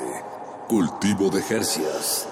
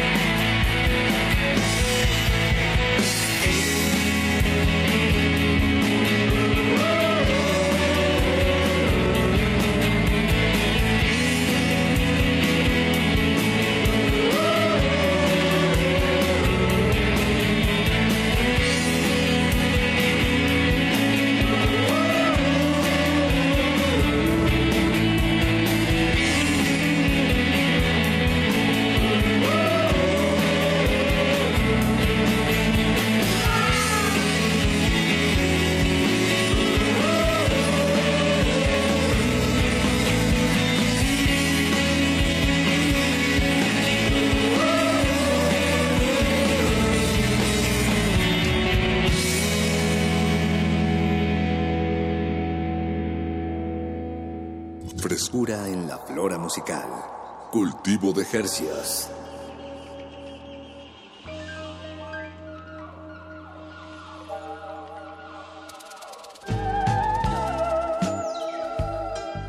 Acabamos de escuchar el tema Ficción de la banda de Lindavista Torres de Hanoi. Y bueno, pues eso es el estreno, la recomendación de esta noche de cultivo de ejercios. Y bueno, pues a lo que nos truje Chencha. Eh, Paco. Bueno, siempre recordarles que apoyen la música local. Exacto. Es impresionante la cantidad de, de bandas, de proyectos, de productores, de compositores que hay en la Ciudad de México, en sus alrededores y bueno, no se diga de- del país completo. Y eso habla que esté que esté activo y que esté vivo, la, viva la escena, pues es, es un, un indicador saludable del, del tejido social. El tejido social, y aquí cada semana a semana le damos una pellizcada a ese tejido social y la metemos aquí a la cabina de Radio Nam y le ponemos un micrófono. Y esta noche, eh, nuestro sujeto de estudio, a quien le ponemos el micrófono en, eh, enfrente, es Rui Veneno, que viene en representación de la banda de Dragulas, nuestro The sujeto de estudio esta noche. Rui, Así bienvenido. es. ¿Cómo estás? Muchísimas gracias. Bien, muy bien, muy contento. Estamos ya en, en las últimas de nuestra celebración de décimo aniversario, este sábado 9 en el Centro Cultural España, Eso. en el Espacio X. Bien, Entonces, por, por lo tanto, evento gratuito. Evento gratuito, A así las es. 7 de la noche A las abren 7 de la noche se abren puertas. Y pues la verdad es que eh, estamos eh, de verdad muy contentos. Va a ser un show de lujo. Aventando la casa por la ventana. Totalmente. Digo de lujo no por nosotros. La verdad es que este, nosotros siempre somos cúteres y molestos. pero, pero por alguna extraña razón eh, cósmica, mística que no podemos explicar, este, tenemos amigos que son excelentes músicos y que sí quieren tocar con nosotros. Entonces va, va a estar muy bueno. Vamos a estar con eh, la gente de Decibel, que a su vez fue este, Sí. Sais. Icónica. Casino Shanghai. Vamos a estar justo con, con Humberto Álvarez de Música Contracultura, de justo también Casino Shanghai. Vamos a estar con Juan Tortuga de Pedro y las Tortugas, con Alfonso André de, de Caifanes, con Poncho de Santa Sabina. Entonces, Órale, bueno, y son, la verdad es que son, son, son muchos más. Mario Lafontaine de María Bonita también va a estar ahí con, con nosotros, Carlos García. Entonces, se va a poner mono. Tremendo, qué tremendo lista de nombres acabas de soltar. Sí, ¿no? sí, sí. Bien, aquí ir antojando este evento de, gratuito del sábado. Ahorita hablaremos más, más detalles de la presentación, pero antes, ante nuestra audiencia, Rui Veneno, pues platícanos un poco sobre el, el concepto que creo que está muy, muy, muy marcado de The Dráculas. Pero platícanos, antes de que escuchemos la música, eh, platícanos de este proyecto que ya cumple 10 años. Pues mira, es, es un proyecto que la verdad empezó como, como un pretexto para, para echar relajo, ¿no? O sea, salió como un chiste. Hay muchas escuelas de pensamiento sobre el origen de los Dráculas, pero sa- salió como un chiste y de repente este, nos fue saliendo bien el chiste y vimos que pues, era un gran, un gran pretexto para subirnos al escenario, de construirnos, eh, jugar con nuestras perce- percepciones de género, eh, jugar con, con esta cuestión de la identidad también, y no solo de la identidad de nosotros como integrantes, sino también de, de- de la identidad musical, ¿no? Una oportunidad de, de travestirnos y de travestir nuestras, nuestras canciones también ahí con una serie de intertextos y, y referencias muy interesantes. Y pues en realidad estamos hablando de, de- de una especie de... eh, electropop heteroflexible Glamuroso. con humor jarocho, carpa, glitter y glamour. Bien. No, que la verdad eh, dentro de, de todo esto sigue manteniendo la flexibilidad suficiente como para poder adecuarse a, a otros contextos y a, y a otras cosas. Bien, ¿no? muy, muy específico para las, las futuras eh, bibliotecas de Alejandría. Eh, Claro, claro. Llegarán luego, luego a- con las referencias adecuadas a, a The Dráculas. que- Vamos, que va- nos vamos a crear un género entero y tendremos así huestes gigantescas de grupos que sean de tecnopop heteroflexible. Tecnopop heteroflexible, esa la voy a recordar para, para la posteridad. Pero Rui, di- di- dices 10 años que, que llevan, entonces empezaron en el 2008 más o menos. Así es, así es, así es. Pero para haber comenzado como un chiste, eh, en realidad tienen un discurso eh, pues muy bien construido, fun- fundamentado en las cosas que a ustedes les interesa, por supuesto. eh, pero, ¿cómo Sí, no, empezó ese chiste? Eh, es- se, se juntaron, tocaron en un, en un bar de insurgente. No, no, no, mira, eh, te digo que hay, hay varias escuelas de, de pensamiento. Una, una de ellas es que en realidad trabajamos en una estética. Y entonces gustábamos de combinar a Juan Gabriel con Nine Inch Nails. Ah, buenísimo, tremenda combinación. Pero, pero este, la verdad es que eh, eh, Christian Collen, el, el otro vocalista, el- la, la segunda voz, y eh, Harry Frijolow, el, el guitarrista de la banda, eh, empezamos nosotros este proyecto ante- hace 10 años. Ha habido muchísimas, muchísimos cambios, muchísimas formaciones, pero éramos parte de un seminario de semiología musical Semiología, ok. en, en la UNAM, del Seminario Permanente de Semiología Musical. Wow. Éramos parte de justo el seminario que se encargaba de literatura y música.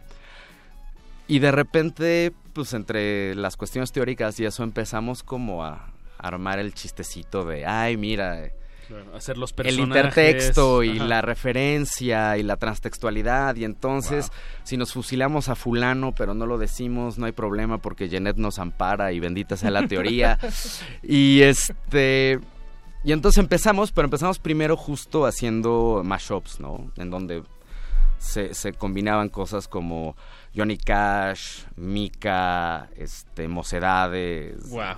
Yuri, ¿no? Y queríamos primero este, entrar a ese elitista círculo del 60s, pero al parecer No, no, pues no, no. no, calificamos tal cual como banda tributo. Entonces nos vimos obligados a hacer rolas originales, entre comillas. Y pues es entre comillas porque la verdad es que cada canción de, de- de los Dráculas, además de ser eh, autobiográfica, es también eh, pues un homenaje y una, y una referencia a todas aquellas bandas y a todas aquellas canciones que han sido parte de nuestra educación sentimental. Pues empecemos con, con alguna canción de Ah, The Dráculas. Con esta disección radiofónica. ¿Te parece, Ruiz, si eh, empezamos con Le di a Lili? Me encanta, me encanta. La idea Lili es una canción que nosotros queremos muchísimo y que defendemos a capa y espada. Bien, bien, pues escuchemos Le di a Lili de, de Dráculas, aquí en cabina de Radio UNAM, Resistencia Modulada. cultivo de ejercicios. Eduardo Luis. Cultivo de, cul- cul- cultivo de ejercicios.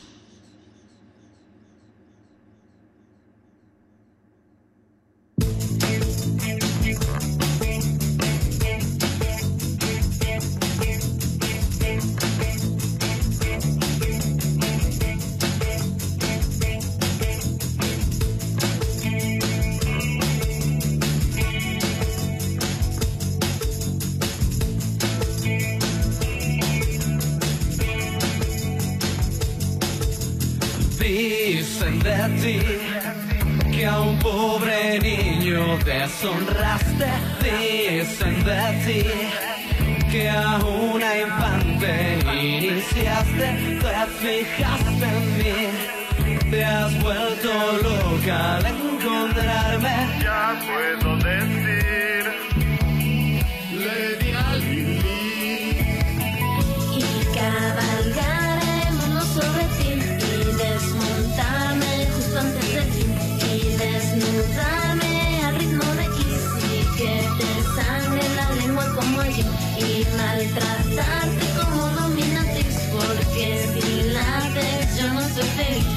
quiero un bicho raro paseando en mí ni un pasajero como souvenir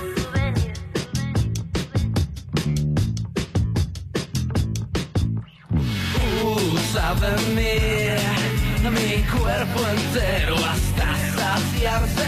Vive de mí, más de lo que yo pueda darle. Loca Lili, saca un objeto espeluznante. Pobre de mí, medio Lili. y cabalgar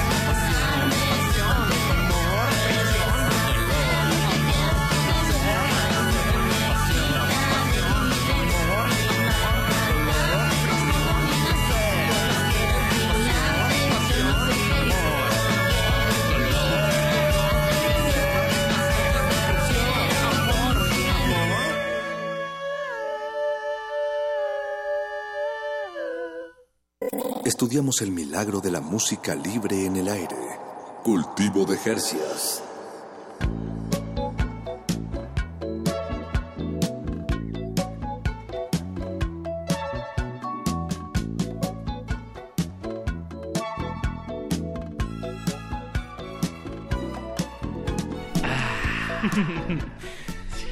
Música fresca hasta sus oídos a través del 96.1 de FM Radio UNAM. Están escuchando Cultivo de Hercios, la sección musical de resistencia modulada.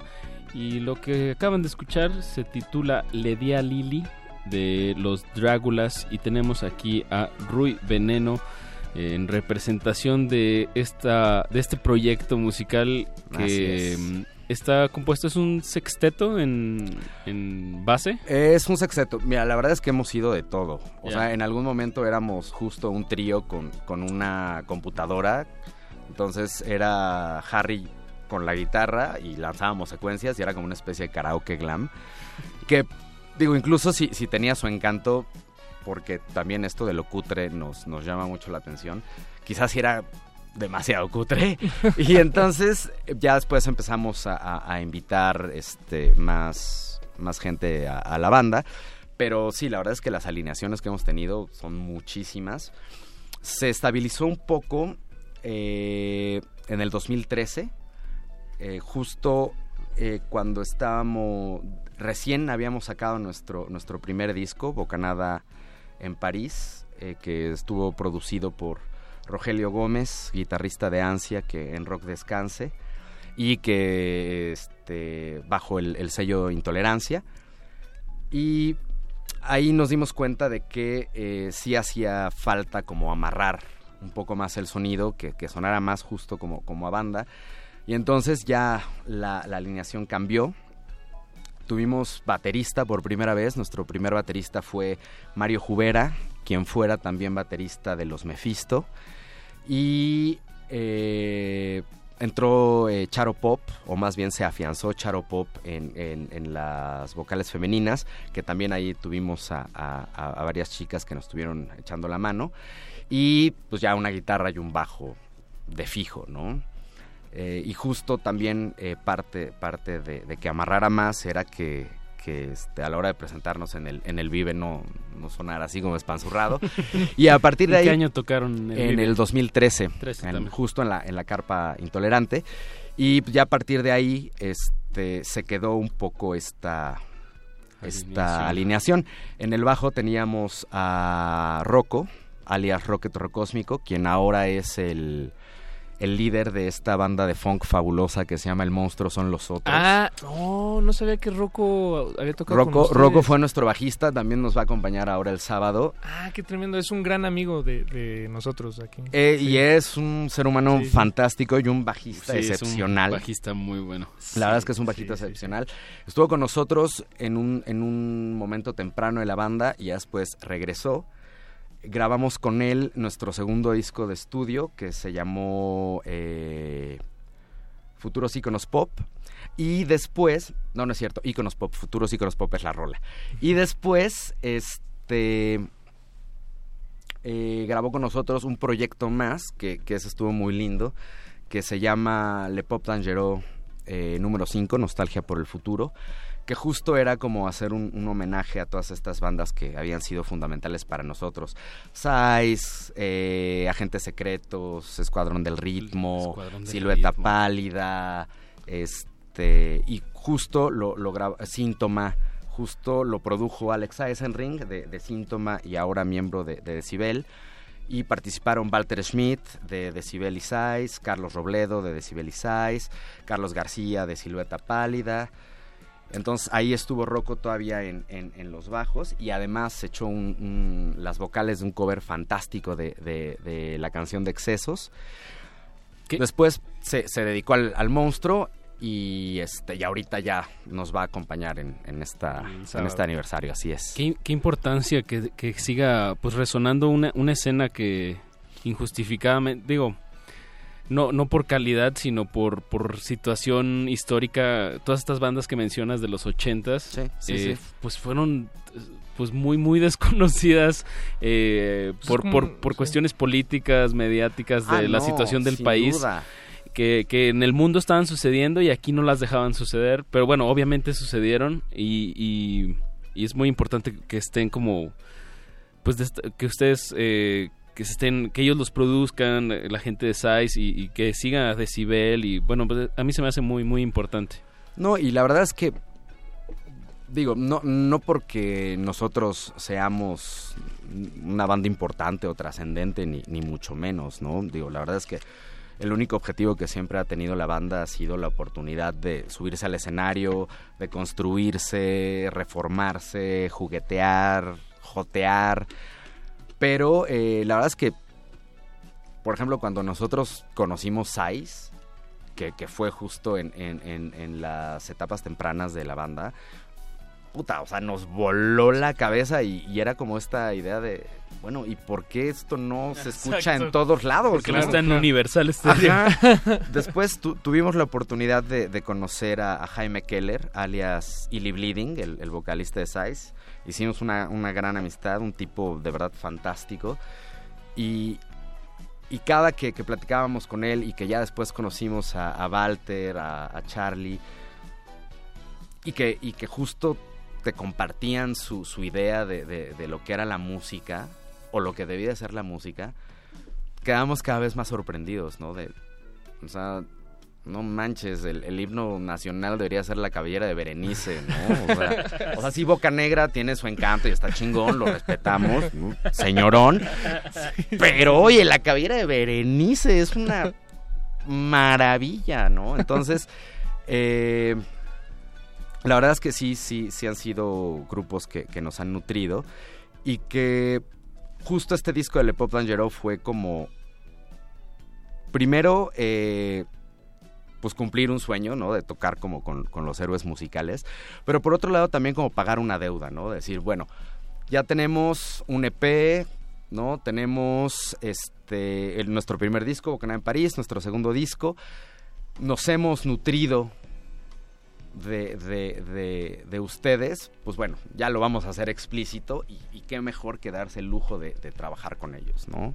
Además, son, son, es interesante pensar en cómo estas bandas que ya no existen, pero bueno, las, los, los integrantes o los que algunas fueron integrantes, pues siguen, ellos sí siguen existiendo y siguen No, por supuesto. metiendo sus manos en la masa de, de la, pues de esta escena musical mexicana. eh, Y adaptándose, me encanta Sí. cuando he visto a, a. Decibel o a Amon Tool, o ¿cómo se llama este proyecto? ¿Bardo Todol? Bardo Todol, exacto. De, de Alex, sí. Exacto, van con su con su CPU así, en vez de no traen laptops, traen así una, Ah, ya. una computadora Sí, sí, sí. gigante. No, no, adaptándose a los tiempos. No, está no. increíble y el proyecto pues, está increíble. No, no, no, y la verdad es que, bueno, verlos en vivo también es, es- es una maravilla porque siempre están así como súper zen, ¿no? Y de repente empiezan a sacar cada objeto súper extraño, uno más extraño que el anterior, ¿no? Y, y sacando unos sonidos fantásticos, Sí, exacto. ¿no? Recuerdo mucho una, una, una presentación en donde Carlos Vivanco sacó como una pistolita que hacía un doing, pero muy especial y que de verdad cambiaba totalmente el perfil de la rola, ¿no? Entonces decías, hombre, qué, qué, ma- qué maravilla. Era, era, era así el, el, el, el doing preciso, ¿sabes? Entonces fue, fue como, como pagar esta, esta deuda. Y bueno, ahora justo el, el 9 en, en- en el Cultural España, en el Espacio X, vamos a, a presentar eh, nuestro más reciente disco, que justo hoy ya nos entregó la, la maquila. Ah, bien. También bajo, bajo el sello de, de- de intolerancia. Y ¿Cómo se llama este nuevo material? Este se va a llamar eh, Los Drágulas contra la Araña.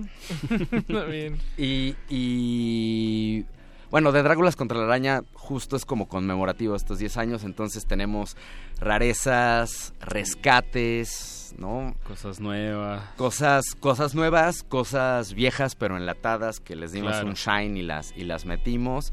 Un villancico por ahí que, que- que tocamos en, en fechas decembrinas y que yo en lo personal odio con toda mi alma. Pero por las por las fechas de, de- o sea, ¿lo odias por las fechas en las que lo tocan o, o lo odias en sí por sí mismo? Lo odio en sí por sí mismo. Digo, la, na- la Navidad nunca ha sido como my cup of tea. Pero sí, sí, me salen ronchas. Y es así como de, ya es diciembre, el villancico. Y yo sé, no, Dios, ¿por qué? Pero bueno, ahí está Pero el bueno, pues villancico. es su rola. Ni Es- modo. Es como tener un hijito que no quiere. Exactamente. Oye, Rui, y al- algo que no hemos platicado tan a detalle, pero creo que es buen momento de sus presentaciones en vivo. Ya nos comentaste como esta, esta catarsis que ustedes buscan sobre el escenario de ser, de desdoblarse, De- de construir como- de Sí, sí, sí. Eh, lo hacen a través de disfraces, de qué otra parafernalia o qué personajes eh, Construyen. construyen sobre O el escenario. Bueno, definitivamente hay personajes, ¿no? O sea, sí, definitivamente eh, Rodrigo Cano yo en, en, en, en- en las mañanas, ¿Roy ¿no? Veneno? este, pues giro de otra cosa, ¿no? Soy, soy maestro de literatura en la UNAM, soy maestro de inglés en el TEC, estoy este, como editor en Santillana, entonces, bueno, en Richmond. Entonces, pues la, la, la única diferencia realmente es que este, pues los tacones son más altos, ¿no? Para, para usarlos en, en el escenario. Pero no, o sea, sí hay un personaje y sí hay esta, esta libertad, ¿no? De, de experimentar. De, de. Creo que, que justo esta oportunidad que, que da el escenario de que uno pueda ser alguien más, aunque sea por unos minutos, 40 minutos. o unas horas, exactamente, eh, hace que, que se, se, se cree un- un- una distancia, ¿no? En donde uno puede ser muy crítico y ya a la mañana siguiente uno es otra persona, ¿no? Aunque sí. Pero se siente- se siente liberado entre- de claro, alguna claro, manera. ¿no? Aunque entre al aula y, y La- la esté- rutina, Ajá, y esté, no sé, de camisa y saquito, ¿no? Sin, sin el vestido de noche y la peluca y el lipstick y los tacones, y, ¿no? Entonces, creo que, que, que- que eso también, también es importante, ¿no? La verdad es que esto, esto justo de, de vestirse, travestirse y disfrazarse, eh, también nos ha permitido como eh, llegar a, ciertos puntos de, de reflexión dentro de la cotidianeidad muy, muy interesantes. Me acuerdo la primera vez que tocamos en Puebla, terminó la tocada, tocamos con un colectivo que, que había en Puebla que era una maravilla que se llamaba Idea Pop, si no mal recuerdo. Nos invitaron a tocar, eh, tocamos, justo un, un- un grupo que, que estaba abocado a cosas como el tontipop, el subnopop, este, cosas como Sí. eh, la Casa Azul, Hidrogenés, Astrud, que, que también nos, nos encantan, aunque nosotros vamos un poquito más a, a la movida madrileña. Pero, este, pues me acuerdo que terminó la tocada y justo le, le- le- le dije a, a Colin, ¿no? Así, oye, pues acompáñame a comprar unos cigarros. Y nos salimos así pintados, disfrazados. y me acuerdo, el Oxxo estaba media cuadra de donde tocábamos, ¿no? Y me acuerdo que este sí hubo un grupo que, que se sintió Agredido. agredido, Ajá, ¿no? por- por ustedes, Sí, sí, por sí. su presencia. ¿No? Y, y bueno, nos empezó a gritar y afortunadamente no, no pasó a mayores, ¿no? La- la Volvimos violencia a- se detuvo ahí. A nuestro, Ajá. sí, a nuestro espacio seguro, pero nos permitió justo eh, reflexionar, por ejemplo, en, en estos límites que a veces pueden ser muy tenues de hasta dónde llega mi libertad y hasta dónde llega la tuya, ¿no? ¿Qué tipos de violencia existen, no? Estoy, estoy representándote una eh, eh, violencia simbólica Claro. fuerte o estamos hablando nada más de que la masculinidad es verdaderamente frágil. Entonces, y, o sea, y desbordante, además. no, no, no, por Sí. supuesto, ¿no? Yo, y, y, y son cosas, yo me acuerdo, por ejemplo, eh, la... E impositiva, ¿no? El, el año, no me acuerdo si fue el pasado o el antepasado, eh, estuvimos en el FITS, en el Festival Internacional de Diversidad Sexual, con Salvador Iris, que también nos ayuda muchísimo y es un ser humano fantástico. Y entonces me acuerdo que eh, yo invité a, a- a mi novia a... Bueno, en ese, en ese entonces no era mi novia, pero bueno, invité a, mi novia, que en ese entonces salíamos, a que viera el show, ¿no? Y este, yo primero muy quitado de la pena, de, eh, pues, si lo sabe Dios, que lo sepa el mundo, ¿no? Y de repente, este, justo, ¿no? A la hora de, de- de- de tocar Tecnotravesti, pues nos encueramos, nos ponemos el vestido, nos ponemos la peluca, empezamos a jotear. Y si era esta onda de, híjole, ¿y qué va a decir? ¿No? Entonces te das cuenta que de, de- de- de- de ciertos tapujos que tienes que son así totalmente inservibles. Pero bueno, ya después de eso era de, ¿y qué, no? Sí, o sea, lo- te, te, eh, fuerzas una, una, un encuentro, ¿no? Con, ideas o, con sensaciones o, cosas que, tenías construidas que ni sabías, que nunca Exacto. habías considerado, hasta que las sacas de esa manera eh, pues, explosiva. Sí, no, por supuesto. Entonces, es, qué mejor con música y en el escenario. Pues escuchemos un segundo tema de The Dragulas. Este es un sencillo que salió este año, se llama Te Buscaré. Así es, es justo con el que estamos promoviendo The Dráculas contra la araña. Eh, pues, Eso, no material. Recuerden, música fresquecita hasta sus oídos aquí en Cultivo de Ejercios.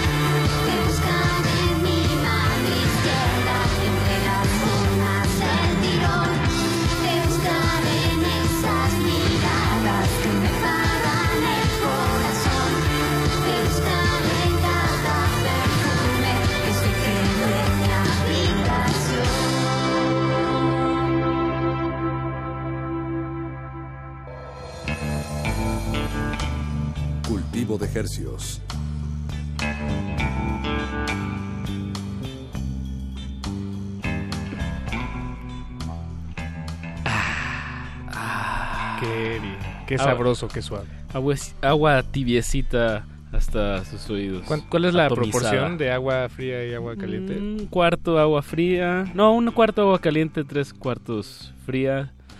Pues también por el clima que okay, estamos exacto. en este momento. Y siendo las 21 horas con 51 minutos, pues estamos disfrutando de hacer radio en vivo en, aquí. En, en Radio, radio Nam ¿Dónde, más? Pues no, no se me ocurre, no se me ocurre la verdad. Y bueno, nos acompaña aquí Rui Veneno de, de Dráguilas, a quien escuchamos hace unos momentos.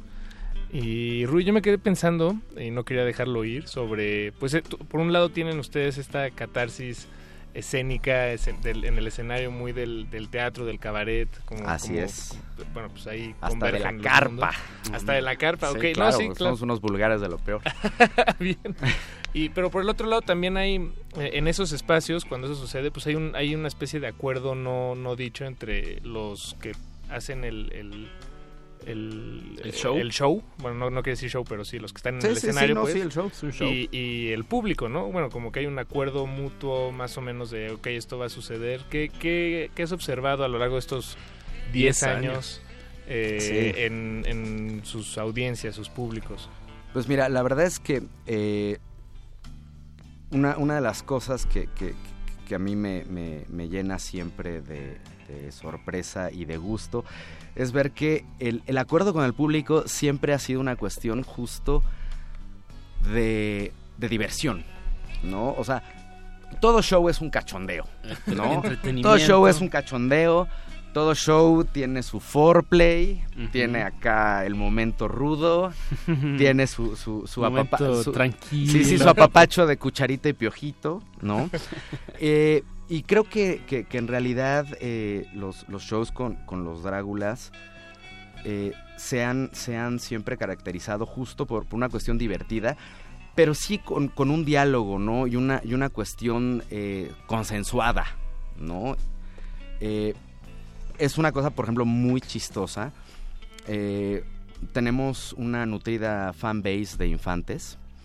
No, tenemos, por ejemplo, una queridísima, queridísima amiga, Samara, que es una, una chavita que su mamá es, es, bueno, sus papás son fans de, de Hueco, la, la otra banda de, de Harry, y este, el, el guitarrista, y su hija es, es fan de los Dráculas, ¿no? Entonces, por ejemplo, sí, hay veces en el escenario que de repente en una, justo en la Día Lili sacamos un dildo, ¿no? Un dildo morado. Y Del lo más estamos- grande que y lo, está- ajá, y lo estamos ahí blandiendo, ¿no? Como, como si fuera espada. Eh, pero siempre está como, como justo este, este acuerdo, ¿no? Y siempre eh, hay como un... Yo voy a llegar hasta donde tú me dejes. O sea, si de repente estamos súper prendidos y te avientas a subirte a bailar, venga. Ve, si no, bailas. no hay bronca. Siempre yo me bajo ah, del escenario, pues, digo. No, también dando y dando, está bien, o sea, sí, también siempre me bajo. Dar Pero, pero, este, o sea, la consigna es yo me bajo a bailar, ¿no? Y estoy bailando. Y si veo que la gente de plano no le late, Me subo. ¿no? O sea, luego, luego nos, nos separamos y, y no hay bronca, ¿sabes? O sea, mi libertad llega hasta donde la tuya empieza. Eso, eso ¿no? es. Entonces, eh, pero siempre sí ha sido como, como esta idea de, de fiesta, algo jubiloso, de relajo. Pero sí, sí, pero también la idea de, de provocar, ¿no? De dar una excusa para, para celebrar, para bailar, pues eso es, es Ah, parte no, del eso, trabajo de supuesto. Dráculas, ¿no? Debe serlo. Y pues pues, Pues, de- hay, este- que, hay que hacer de nuevo esta invitación, dar las coordenadas. Eh, The Dráculas va a estar eh, celebrando su décimo aniversario en el Centro Cultural España. Esto es en la calle de Guatemala, número 18, Centro Histórico, Metro Zócalo, atrasitito del, De la ca- catedral. de la catedral, no tiene ningún pierde. La entrada es libre, como siempre, en el Centro Cultural España. Abren las puertas a las 7 de la tarde. Hay registro, el registro ya, ya, ya se agotó, pero se nos están liberando lugares. Ah, ok, bien, Entonces, bien, bien, bien. si se forman a tiempo, pueden entrar. Además, eh, nos, nos decías, creo que fue fuera del aire esto, no, la verdad ya no recuerdo, pero que, que va a ser un show de dos horas. Va a ser un Y- show de dos con horas. muchísimos con invitados, muchísimos invitados. repítanos rápidamente. Va a estar Poncho Figueroa, Alfonso André, Juan Tortuga de Pedro y las Tortugas, eh, los decibeles Sais, Humberto Álvarez de, de Casino Shanghai, eh, Carlos de, de Silueta Pálida, este... No, pues ah, ya no me acuerdo, pero, pero no se lo pierdan, de va, a verdad. estar, va a estar de verdad eh, rifadísimo. Rui Veneno, muchísimas gracias por darte la vuelta. No, al contrario, muchísimas gracias por el espacio y por aguantarme. No, hombre, un No, para privilegio. Pues despidamos esta emisión con, con un tema más de... Un tema de- más de de, Dragulas. de Dragulas, así es, así es. Se llama Caníbal Y Caníbal. con esto nos despedimos, Rui. Muchísimas gracias. Gracias a ustedes. Gracias a ustedes también por sintonizarnos. Gracias a Eduardo Luis Hernández Hernández y a don Agustín Mulia en la operación técnica de este programa. Gracias a ti, Paco de Pablo. Y gracias a ti, Apache o Raspi. Nos escuchamos el próximo lunes a partir de las 9 de la noche en Cultivo de Ejercicios, pero resistencia modulada de lunes a viernes de 8 a 11. Para que escuchen música fresquecita, el lunes vamos a tener a Sofía Viola desde Uy. Argentina, Uy, un- uy, uy. una gran, gran voz. bueno, nos despedimos. Chao. Cultivo de hercios.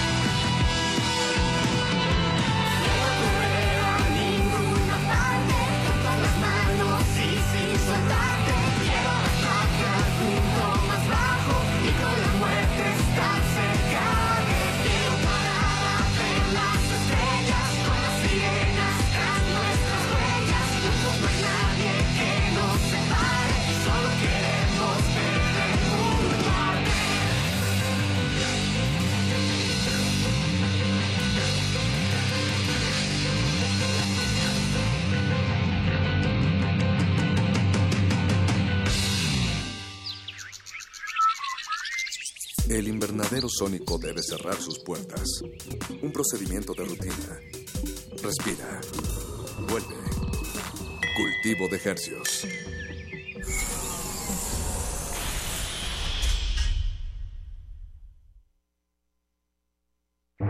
Resistencia modulada. 2018.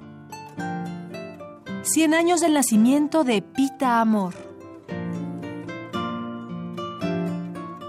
Guadalupe Teresa Amor Schmidtlein, mujer de abolengo, vanidosa y seductora, desafiante y polémica. Sí, desenfreno, pasión, la propia muerte cavar, en delirio amar y amar, dar la sangre, el corazón, pero algo más, compasión. Comprender cuánta amargura padece la otra figura en quien el amor se vierte, por llevar también la muerte emboscada en su envoltura.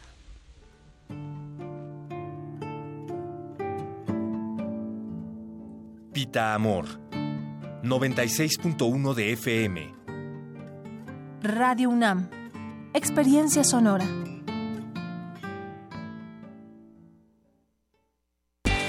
El exilio es parte fundamental de la obra de Mempo Giardinelli, escritor argentino quien nos comparte una selección de sus cuentos. Roque mira hacia arriba del techo, calcula que en efecto todo parece muy sencillo. y Con súbita decisión, cruza la puerta y se introduce en el inmenso parque arbolado y mira alrededor y ve un grupo de seres que le produce escalofríos. Encuentra esto y más en www.descargacultura.unam.mx. Escúchalo, quieres ser presidente. No polarizas. No, sí, eh, hace falta a veces, a veces, eh, mucha claridad. ¿Claridad? Yo voy a gobernar consultando al pueblo. Pero... Le tengo mucha desconfianza a todo lo que llaman sociedad civil. No estamos en contra de los empresarios de México. Pero... Son traficantes de influencia, no empresarios. ¿Quién engaña? ¿López Obrador o López Obrador?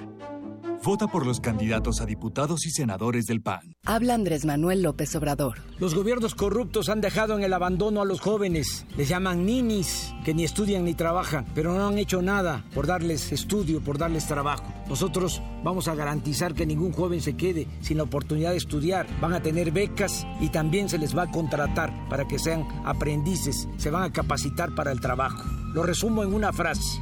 Becarios sí, sicarios no. Juntos haremos historia. Andrés Manuel, presidente. Mm, nada como caminar por las calles y percibir la otra ciudad. Esa alternativa escondida entre el bullicio y el asfalto. Se parte de Escaparate 961, La revista cultural que te ofrece las otras opciones. viernes a las 15:15 por el 96.1 de FM. Radio UNAM. Experiencia sonora.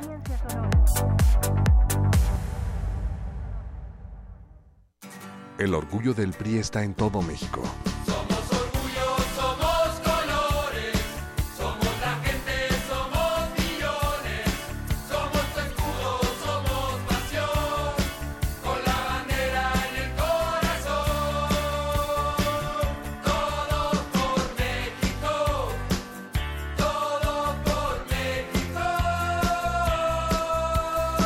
El orgullo del PRI está en su gente. No lo olvides. En esta elección del primero de julio en el Estado de México, hay diversas opciones para votar. Soy José Luis Cedillo, candidato independiente a presidente municipal de Tonel. Ante el servicio médico deficiente, gestionaré, con tu apoyo, el Centro de Atención Primaria de la Salud. Y en nuestro municipio, Tierra de Grandes Músicos, promoveré para niños y jóvenes la construcción de la Escuela Regional de Música. Este primero de julio, votemos por la independiente.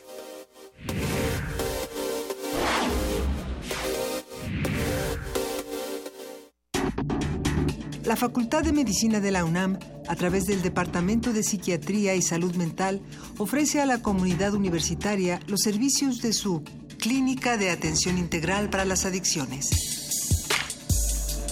De lunes a viernes de 10 a 18 horas. Para más información, comunícate al teléfono 56 23 21 27 o consulta la página www.psiquiatria.facmed.unam.mx.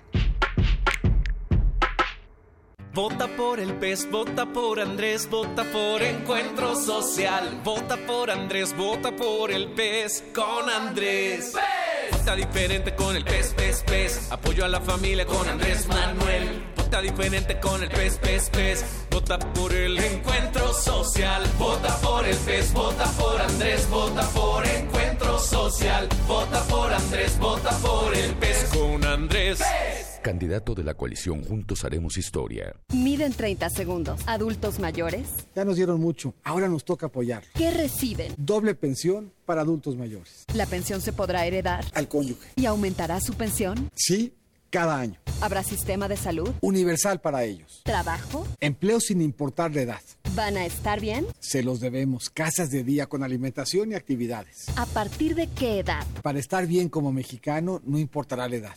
Vota por MIF, candidato por la coalición Todos por México, PRI.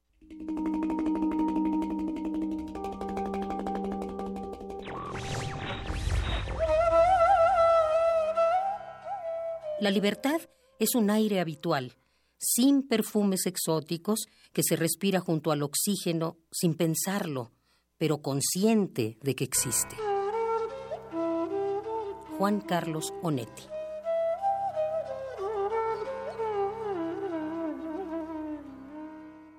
Radio UNAM. Resistencia modulada.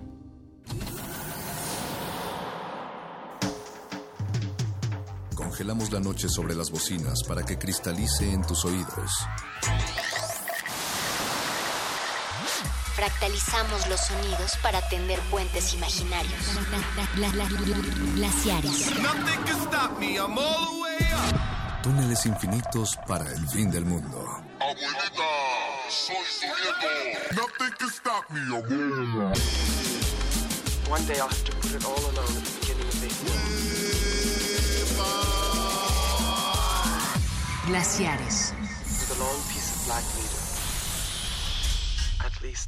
black.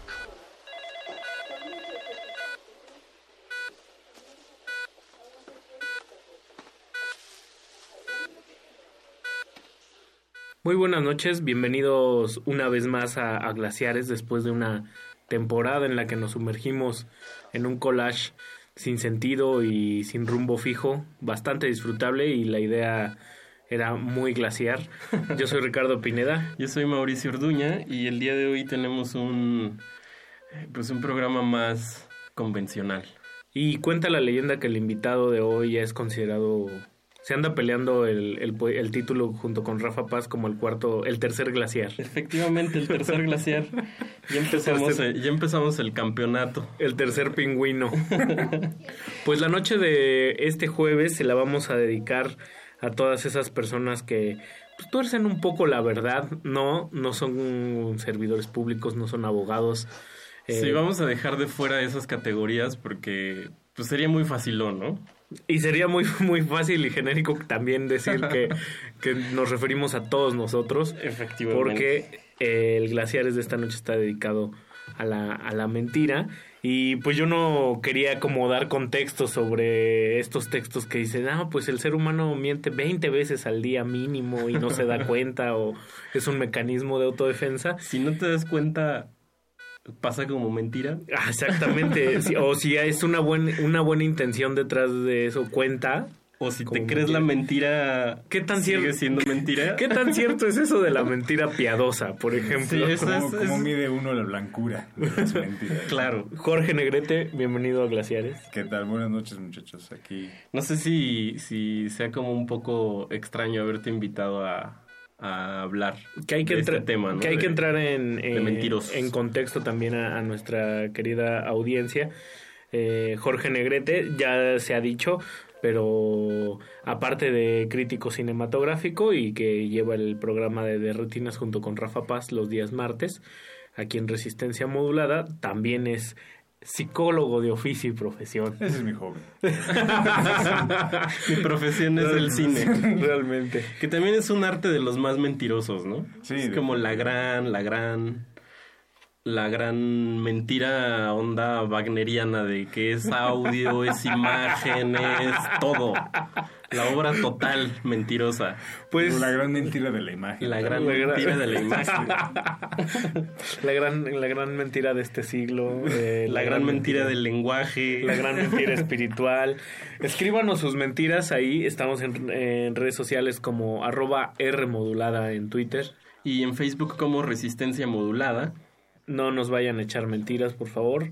Y pues vámonos con un primer bloquecito y, re- y regresamos para abordar este tema del que todos tenemos cola que nos pisa. Regresamos a que nos cuentes cómo te hiciste esos raspones que traes en las manos. Te voy a mentir. no te voy a mentir. Vámonos.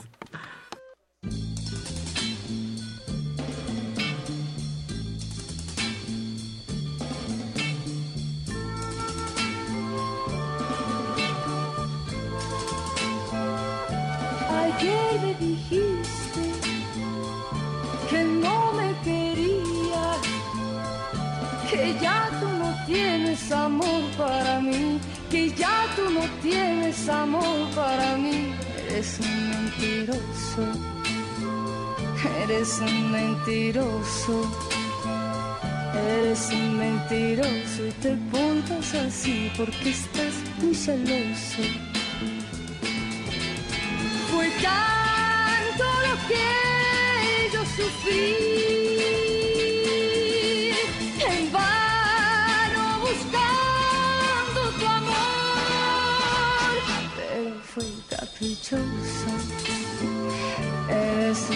Mentiroso.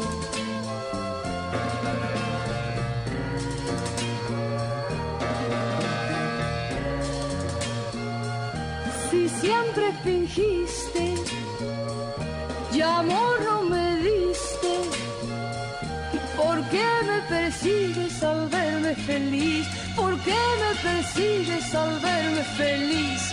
Un mentiroso, mentiroso.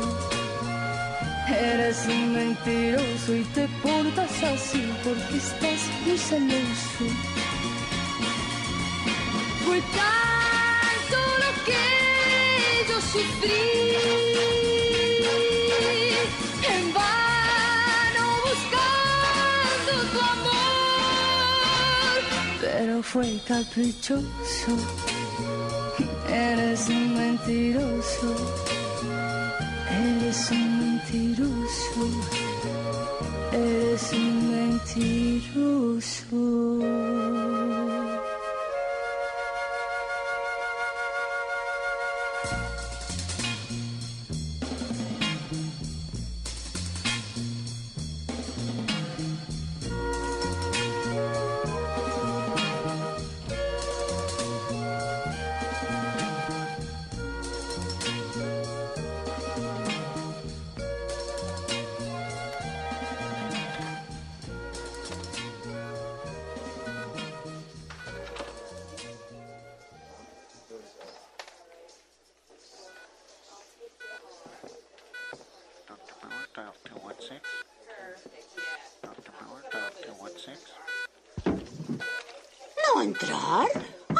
Podía ir ahí. Nos vamos a los bolos, no tardamos. ¿Para qué llevan tantas bolas? Ay, March, no te voy a mentir. Adiós.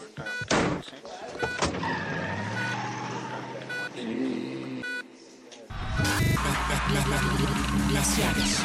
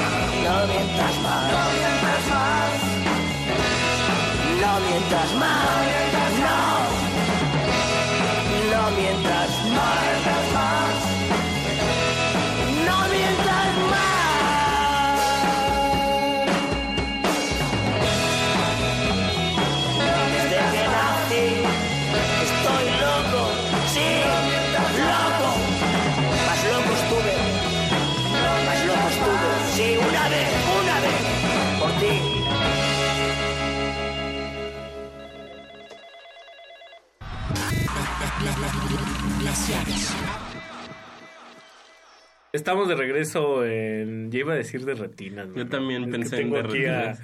a, a Jorge Negrete. Puedo decir de retinas porque se vale, es un programa de Digo, mentiras. nosotros, nosotros el martes pasado hicimos un ejercicio muy similar a glaciares, entonces digo, ya lo de los nombres, hombre, Ricardo. Dos horas, dos horas, de dos programas a la semana. Jorge, yo me he cachado muchas veces en la mentira, otras no tanto. Eh, frecuentemente siento algo raro cuando la gente me platica alguna anécdota o, o incluso en, en estas este, declaraciones repetidas se, eh, se empieza a torcer la, el famoso efecto del teléfono de- descompuesto. A veces creo que hay mentira ahí, a veces creo que son otros procesos comunicacionales los que, los que están influyendo. Como una cosa de interpretación. Sí, pero cuando hablamos de, de la mentira per se, la mentira consciente, ¿a qué se, a qué se debe? ¿Cuál es el, cuál es el mecanismo quizás el que, que funciona en la psique del ser humano que lo orillan a, a mentir? ¿Es un mecanismo de autodefensa tal cual? Pues mira, lo cierto es que todos la torcemos, la verdad, ¿no? Entonces, eh, algo que sí definitivamente tiene mucho que ver con, con esto, como dices, es un mecanismo de defensa y muchas veces es una situación a la que reaccionamos de manera casi automática y puede, y puede ser realmente por cualquier cosa. O sea, desde algo como muy eh, inocente o muy eh, simple, incluso banal, hasta pues ya este, llegar a puntos como muy elaborados de crear eh, realidades alternativas o de eh, Me gusta plantear esa, escenarios sí, realidades o de- O de, alternativas. plantear escenarios como completamente distintos, ¿no? Y simplemente para qué? Eh, pues generalmente para evitar como problemas y a lo que más le tememos creo que y de lo que nos cubre la mentira es de la responsabilidad. Chusa. Total, chusa. Un gol, un negrete 1, glaciares Glaciares 0. cero. Gol por la educación. Eso también es una gran mentira. Es- Bécalos. Bécalos. Sí. Que yo también, o sea, creo que, no sé si, si decirlo de esta manera, pero un- una manera, digamos, amable, pero amable porque está desde el campo, elucubrada desde el campo de lo creativo. O sea, creo que también, eh, pues hay como muchos estudiosos o muchos teóricos que dicen que esto de la ficción, que, que obviamente es como una gran mentira, eh, pues sí, sí tiene esta capacidad de incidir en la en lo real, ¿no? Y creo que es mucho lo que vemos a veces en pues en cualquier tipo de disciplina artística, ¿no? Es crear como paraíso, no sé, como la música puedo pensar que es como una especie de paraíso artificialoso, como nacido de la mente de ahí de alguien, pero creo que yo lo que rescato mucho es eso, ¿no? Como O sea, tú te estás refiriendo a esa parte como la mentira como recurso creativo. La, la ficción. Y es que de alguna manera sí, yo creo que sí, sí funciona de esa manera también, ¿no? No, y luego allá había unos camiones de este pelo y pues, no pude pasar. No, y creo que todos nos hemos cachado muchas veces exagerando historias y... Y de alguna manera estás mintiendo. Exactamente, distorsionando la verdad para generar un fin eh, en los espectadores, ¿no? Para generar más interés y para que tu historia, para que como tú la viviste, que para ti fue una experiencia intensa, pero quizá rememorándola dices, creo que realmente no era como tanta, no era para tanto, pero... Sí, claro. Si ya tengo la atención de los demás, obviamente lo que voy a hacer es para fines eh, de atención, Claro. ficcionalizar. Y lo que dices de la, de la ficción, pues sí, creo que también es, es muy importante. Y pues sí, realmente la, la, la ficción responde pues a una, a una necesidad, ¿no? Creo. Y A una, a una necesidad que, digo, es como la, pra- la parte más práctica y más noble, si se puede decirlo. de Sí, eso era lo que me daba un poco miedo decir. No Pero sé el, si problema, noble. el problema es cuando esa ficción se convierte como en algo que se llega a ver como real. Ya. Y, y tú en tu labor como, como psicólogo seguro te, te sucede mucho que, que van personas y, hablan eh, sobre su propia vida y, y estás intuyendo o, o estás corroborando que están, que están mintiendo.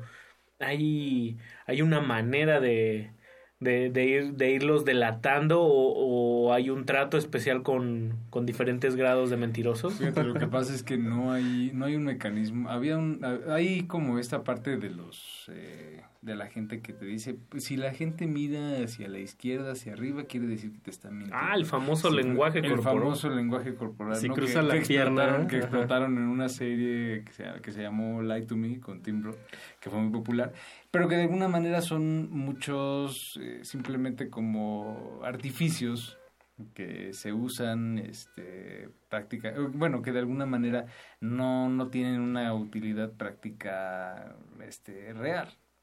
Aquí la cuestión cuando menos en la práctica terapéutica es eh, tú realmente tienes que tomar como verdad todo lo que te diga el paciente o todo lo que te diga la persona porque realmente el proceso es para esa persona, no es para ti. Y si la persona se pasa la hora mintiéndote y te miente sobre un progreso, sobre un avance, y tú estás trabajando sobre mentiras, realmente lo que estás haciendo es trabajar en función de lo que te da esa persona.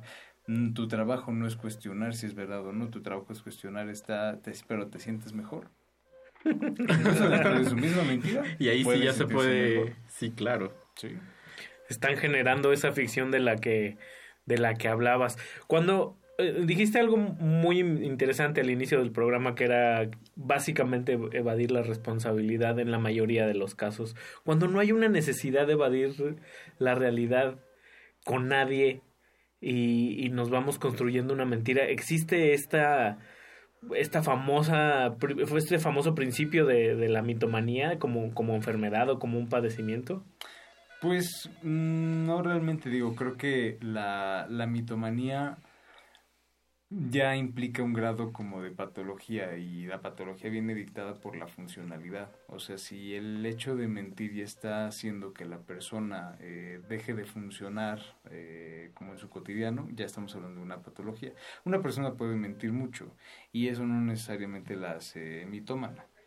Eh. Digamos, eh, la, la parte patológica, cuando menos desde la parte clínica como dura y fría, viene dictada por funcionalidad. Pero es algo que de alguna manera se, se vuelve del dominio público, como la parte de bipolaridad, ¿no? Claro. Si ven que una persona está triste y a los dos minutos, y a los cinco minutos está este contenta, ah, ese es bipolar. Entonces se vuelve algo como del dominio público. Igual esta parte como de la, de la mitomanía. Evidentemente hay mucha gente que miente todo el tiempo. O que miente Claro. muchas veces. Sí. Pero aquí la cuestión es si eso ya está alterando como una parte de personalidad y si eso también ya está involucrando como otros procesos y la persona ya realmente se está creyendo sus propias mentiras y ya es una nueva verdad. Eso, eso está de maravilla, porque yo estaba pensando ahorita en, en nuestro querido eh, Joseph Boyce, que, o sea, él, hay como una mentira, no sé si decir que es una mentira, pero justo lo que decías, Negrete, era de si de alguna manera estoy logrando la atención, entonces como que llegas a la conclusión, entonces hay cosas más, hay como maneras más interesantes de decir eh, lo que me pasó. Y con Ujú. Boys es como esta cosa de, sí, me- yo era piloto de no sé qué y entonces me derribaron y unos aborígenes me curaron con miel y fieltro. Y entonces ahora eso lo agarro para crear yo mi arte, digamos, ¿no? Borges. Entonces, Borges también sí. un gran mentiroso que hace cosas maravillosas a partir de, ¿no? O, o Rulfo que empezaba a falsear los datos de su propia biografía y ya no Sí, se claro. sabía si era un asunto de creatividad o, o de, o de principios de senectud, ¿no? Y entonces se vuelve como un dispositivo mucho, muchísimo más interesante y menos, eh, ¿cómo se podría decir? Pues menos austero para decir algo, ¿no? Aunque Una- eso lo dice lo, lo dices tú desde fuera, quizás para su familia era muy duro y lidiar con, Sí, con, seguro. con ese tipo de... Pues si la verdad es mentira en los ojos de quien la mira o si una mentira repetida mil veces se convierte en verdad. Dijera tu tío Foucault. no lo sabemos. Yo por, por lo pronto, este, vamos, voy, vamos a ir un corte musical. musical y yo me voy a poner a hacer 100 sentadillas en lo que regalo dinero. Bueno. Están escuchando glaciares, no se despeguen. No se despeguen, regresamos. Glaciares.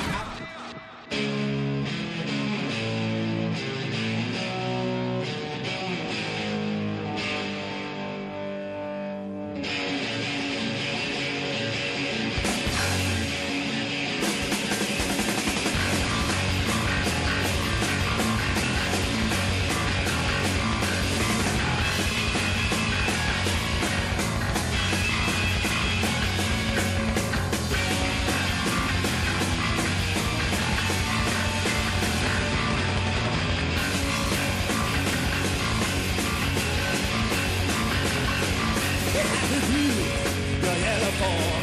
Congratulations, if I could qualify you, just a lot of for putting up with nonsense. That's just one thing, gotta prove. You know how you must be dishonest and lazy. You're so desperate you actually wanna work at this place. You must be dirty, dirty, dirty, dirty, dirty, dirty.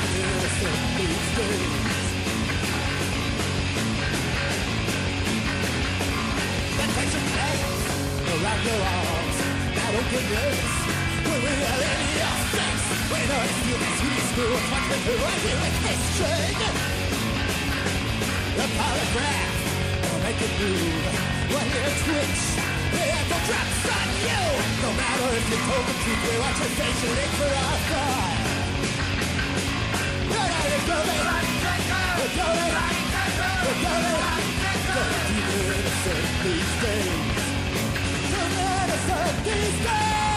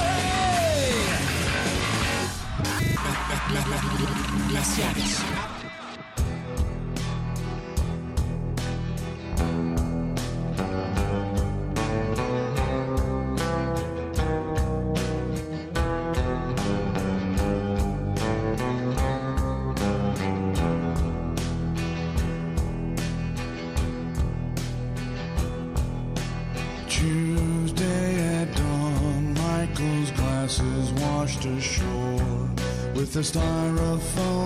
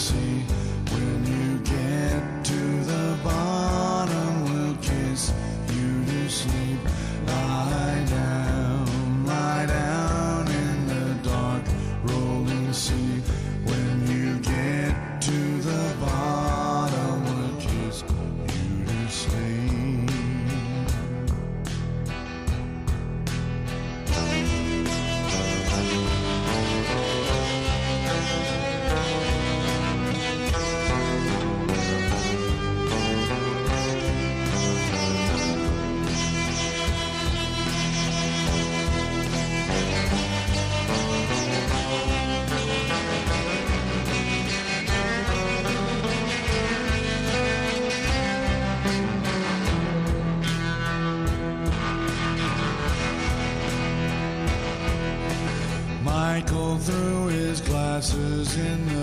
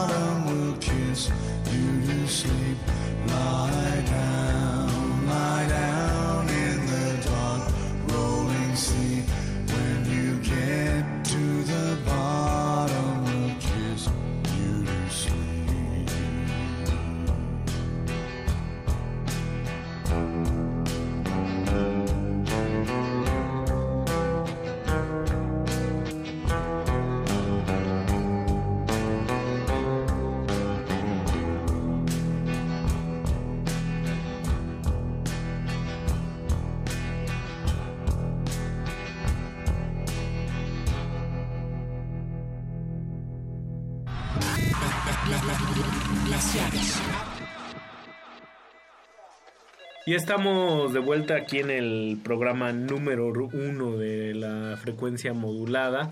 Estamos Eh, transmitiendo por AM y FM. desde mismo Londres, tiempo. desde Londres. Y está con nosotros uno, uno de los máximos exponentes de la poesía eh, rumana, que es el maestro Jorge Negrete, hablando en glaciares aquí. Negretescu. Negretescu.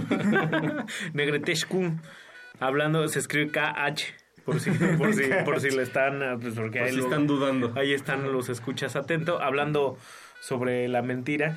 Me quedé pensando mucho, por ejemplo, en esta película, no sé si tú la recuerdas, Color Me Kubrick, que fue... La de John Malkovich. Ajá, que, que- Ah, que eso sí, sí ocurrió, que era un tipo que mentía todo el tiempo sobre la identidad de, de Kubrick. Pero era un farsante, básicamente, pero llegó un, un momento en el que esa mentira...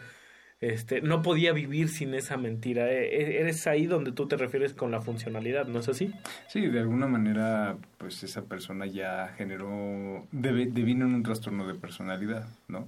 Y digo, aquí la cosa es, si esa mentira no le está haciendo nada, daño a alguien más o no está afectando a otra persona, ¿cuál sería como el, digamos... Su legitimación o moral, sea, digamos, exacto. ¿no? O sea, si mi mentira no está lastimando absolutamente a nadie, ¿por qué no podría vivirla? ¿Y por qué no podría ser ética? Y eso, eso es lo que me parece muy bien de ¿por qué no vivirla? Vívela. Vivamos, Vívela. vivamos la mentira.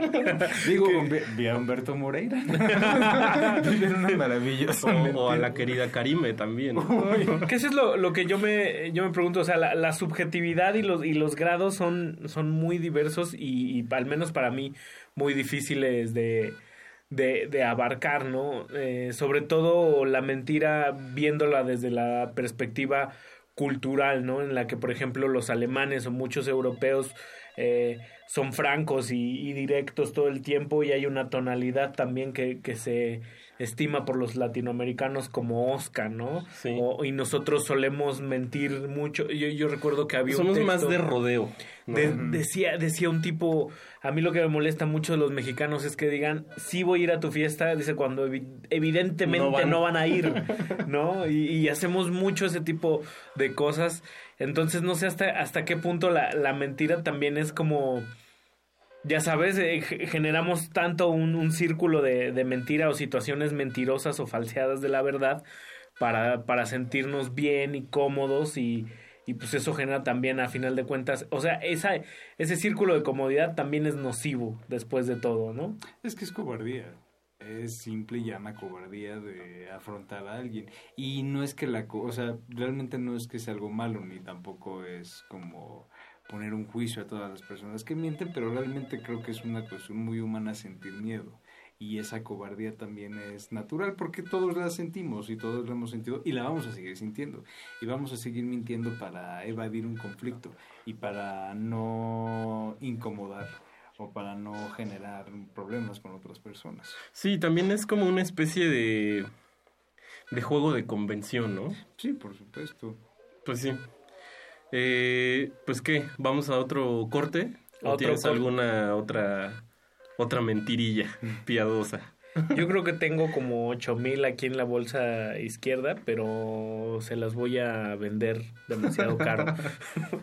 no, no se despeguen, está Jorge Negrete con nosotros. Eh, se dedica a dar terapia en sus tiempos, en sus En sus tiempos libres, escribir de cine cuando tiene que ganar dinero. Cuando lo hace de, de cabeza, gana dinero a raudales, vive en... Ah, ¿verdad? Pues vámonos a un corte y regresamos. Esto es Glaciares, no le cambie. Glaciares.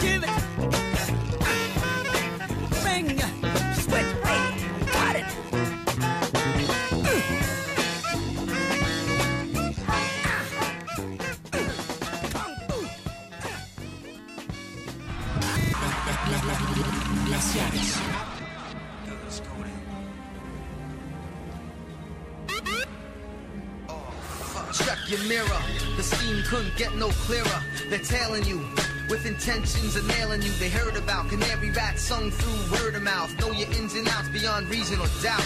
The stash house, ex crash house. The 36 Z's to a brick in the smash house. Cylinders, pump jacks. Release the pressure back. Press the powder pack. Craving cash stacks. Cock my hammer back. What the fuck you looking at? With your hat turned back, dipped down in black. There's 22 CIs like you and me street guys. The eyes of the other man disguised in lies. They got the okay to make buys.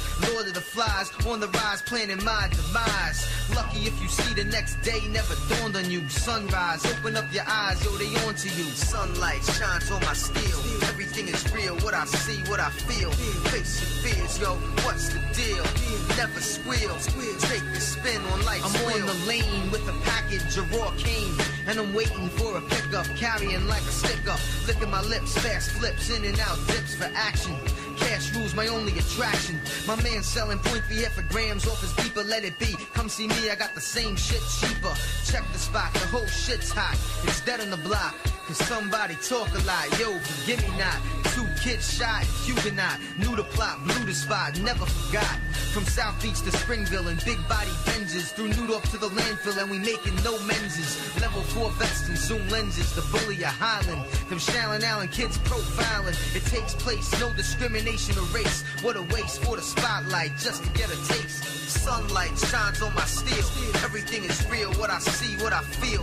Face your fears, yo, what's the deal? We must conceal.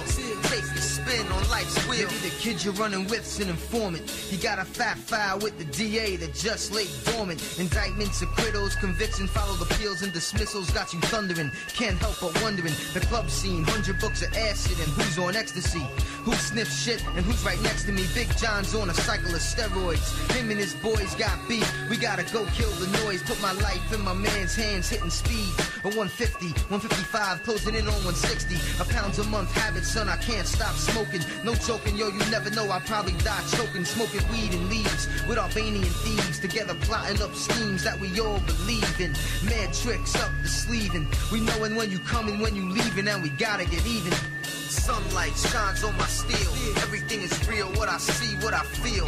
Face your fears, yo, what's the deal? Pray and kneel.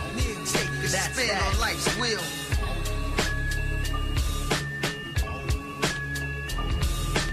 Sunlight shines on my steel. Everything is real, what I see, what I feel. Your fears, yo, what's the deal? We must conceal. Take a spin on life's wheel.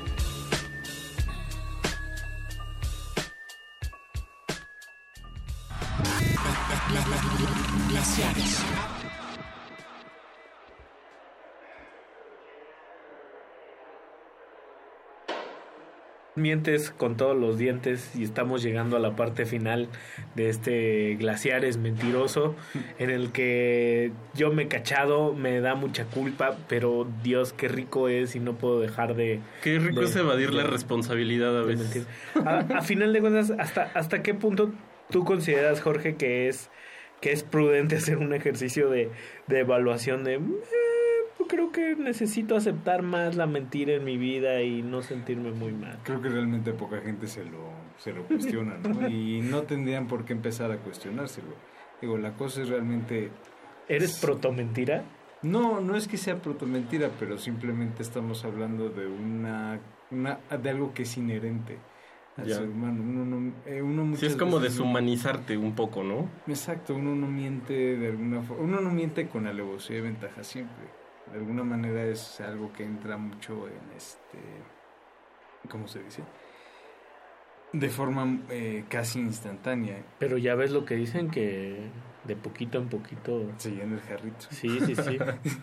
O también habría que medio resquebrajar un poco el eh, ahí el altarcito en el que tenemos la famosa honestidad, ¿no? Porque yo también me imagino como que un mundo súper honesto y donde toda la gente tuviera que ser honesta, así, o sea, es- como dices, hay Se sería una vida súper angustiante. Se volvería una distopia. O sea, simplemente. Y como que son esos mundos que solo quedan ahí en las ideas de... Porque también está esta convención social anquilosada de que la gente honesta es mejor persona, ¿no? Es Claro. moralmente hablando. Sí, o sea, tiene, tiene mayor presencia. Él es mejor que tú porque él siempre dice la verdad, ¿no? Es Sí. como- Es una persona muy honesta. Como- es algo que nos inculcan mucho desde niños. como un grado de... O sea, hablar con la verdad. un grado de calidad moral ahí extraño, ¿no? Exacto, y de, de hecho ese grado como de calidad moral le da cierta aura o cierta, este, como, como patina ahí de algo que es inalcanzable, ¿no? O Sí, claro. A ver, dime, dime, Jo- dime, Jorge, ¿quién rompió el jarrón? No, por te va- ejemplo... no te voy a hacer No te voy a hacer nada. Desde ahí empieza la Sí, mentira, sí. ¿eh? No Desde me, ahí está no me voy a gestada. enojar, Sí, desde ahí. Ricardo, pero- Si me dices no me enojo. claro. No, bueno, yo es que, o sea, por ejemplo, hay, hay personas, yo tengo, bueno, no voy a decir nombres, pero conozco personas que se jactan de ser muy honestos y, y de decir lo que piensan, ¿no? De no Entonces, pelos en exacto. Entonces, eso cuando lo vuelves como una virtud medio extraña, es, o sea, es como volverte un disruptivo en cualquier lugar. ¿Y cómo no sabe, y cómo no saben ellos que se están mintiendo? Ahí Sí, claro. Que yo tengo siempre esa, esa disyuntivo, que la, que la gente que se, que, que, ¿Se jacta? Que, que se jacta frente a ti de sí mismo, de algo, de lo que sea, ya comienzo a dudar de eso que, que se jactó, ¿no? Claro, como que no hay necesidad de enunciarlo Yo, para... yo soy de los que siempre llega temprano. Esa autoevaluación resulta como una confirmación de Soy quis- el más quisi- impuntual. quisiera quisiera llegar temprano siempre. Sí, es como un quisiera que creyeras que Los- soy tal, ¿no? los mecanismos de, de Y es defensa. igual de alguna manera construir una eh, construir una impresión en el otro Claro. a base de una mentira ¿Y Como cuántas como cosas? Lupita D'Alessio, tú me enamoraste a base de mentiras. Qué- qué Deberíamos de es eso. cerrar con eso. Pues vamos a despedirnos con esa, ¿qué les parece? Vamos a despedirnos con esa de Lupita D'Alessio. Esto fue Glaciares, dedicado a la mentira. Yo fui Rafa Paz.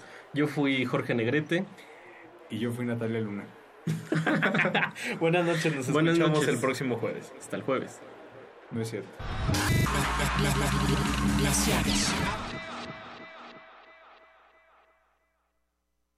Cassette, por favor.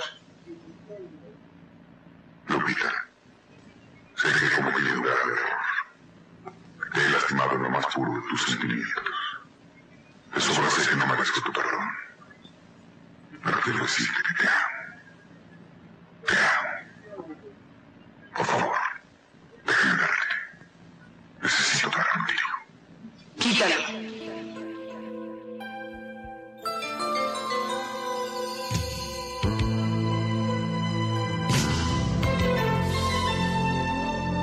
Ven,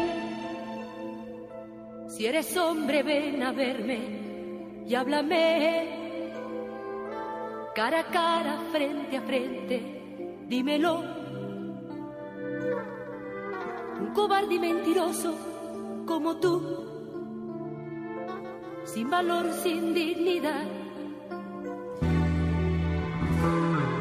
Yo, que he dejado todo por seguirte a ti, y te he dado mucho más que a nadie di te he entregado de mi vida lo mejor. Y hoy me llamas y me dices simplemente.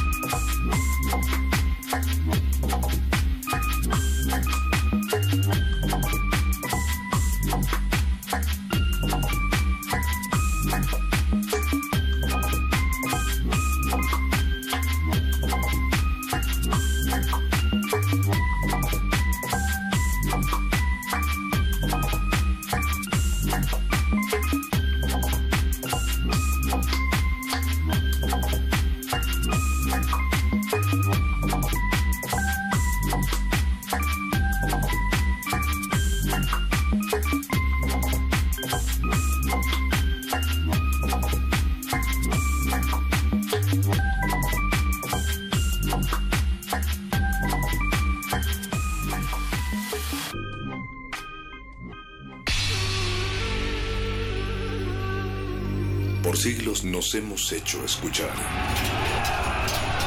Nacimos como parte de esa inmensa mayoría. Hablar, Escuchar, debatir, proponer, cuestionar.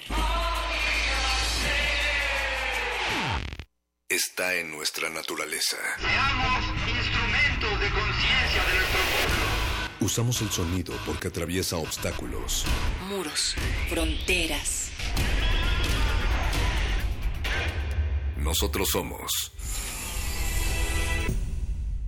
la resistencia.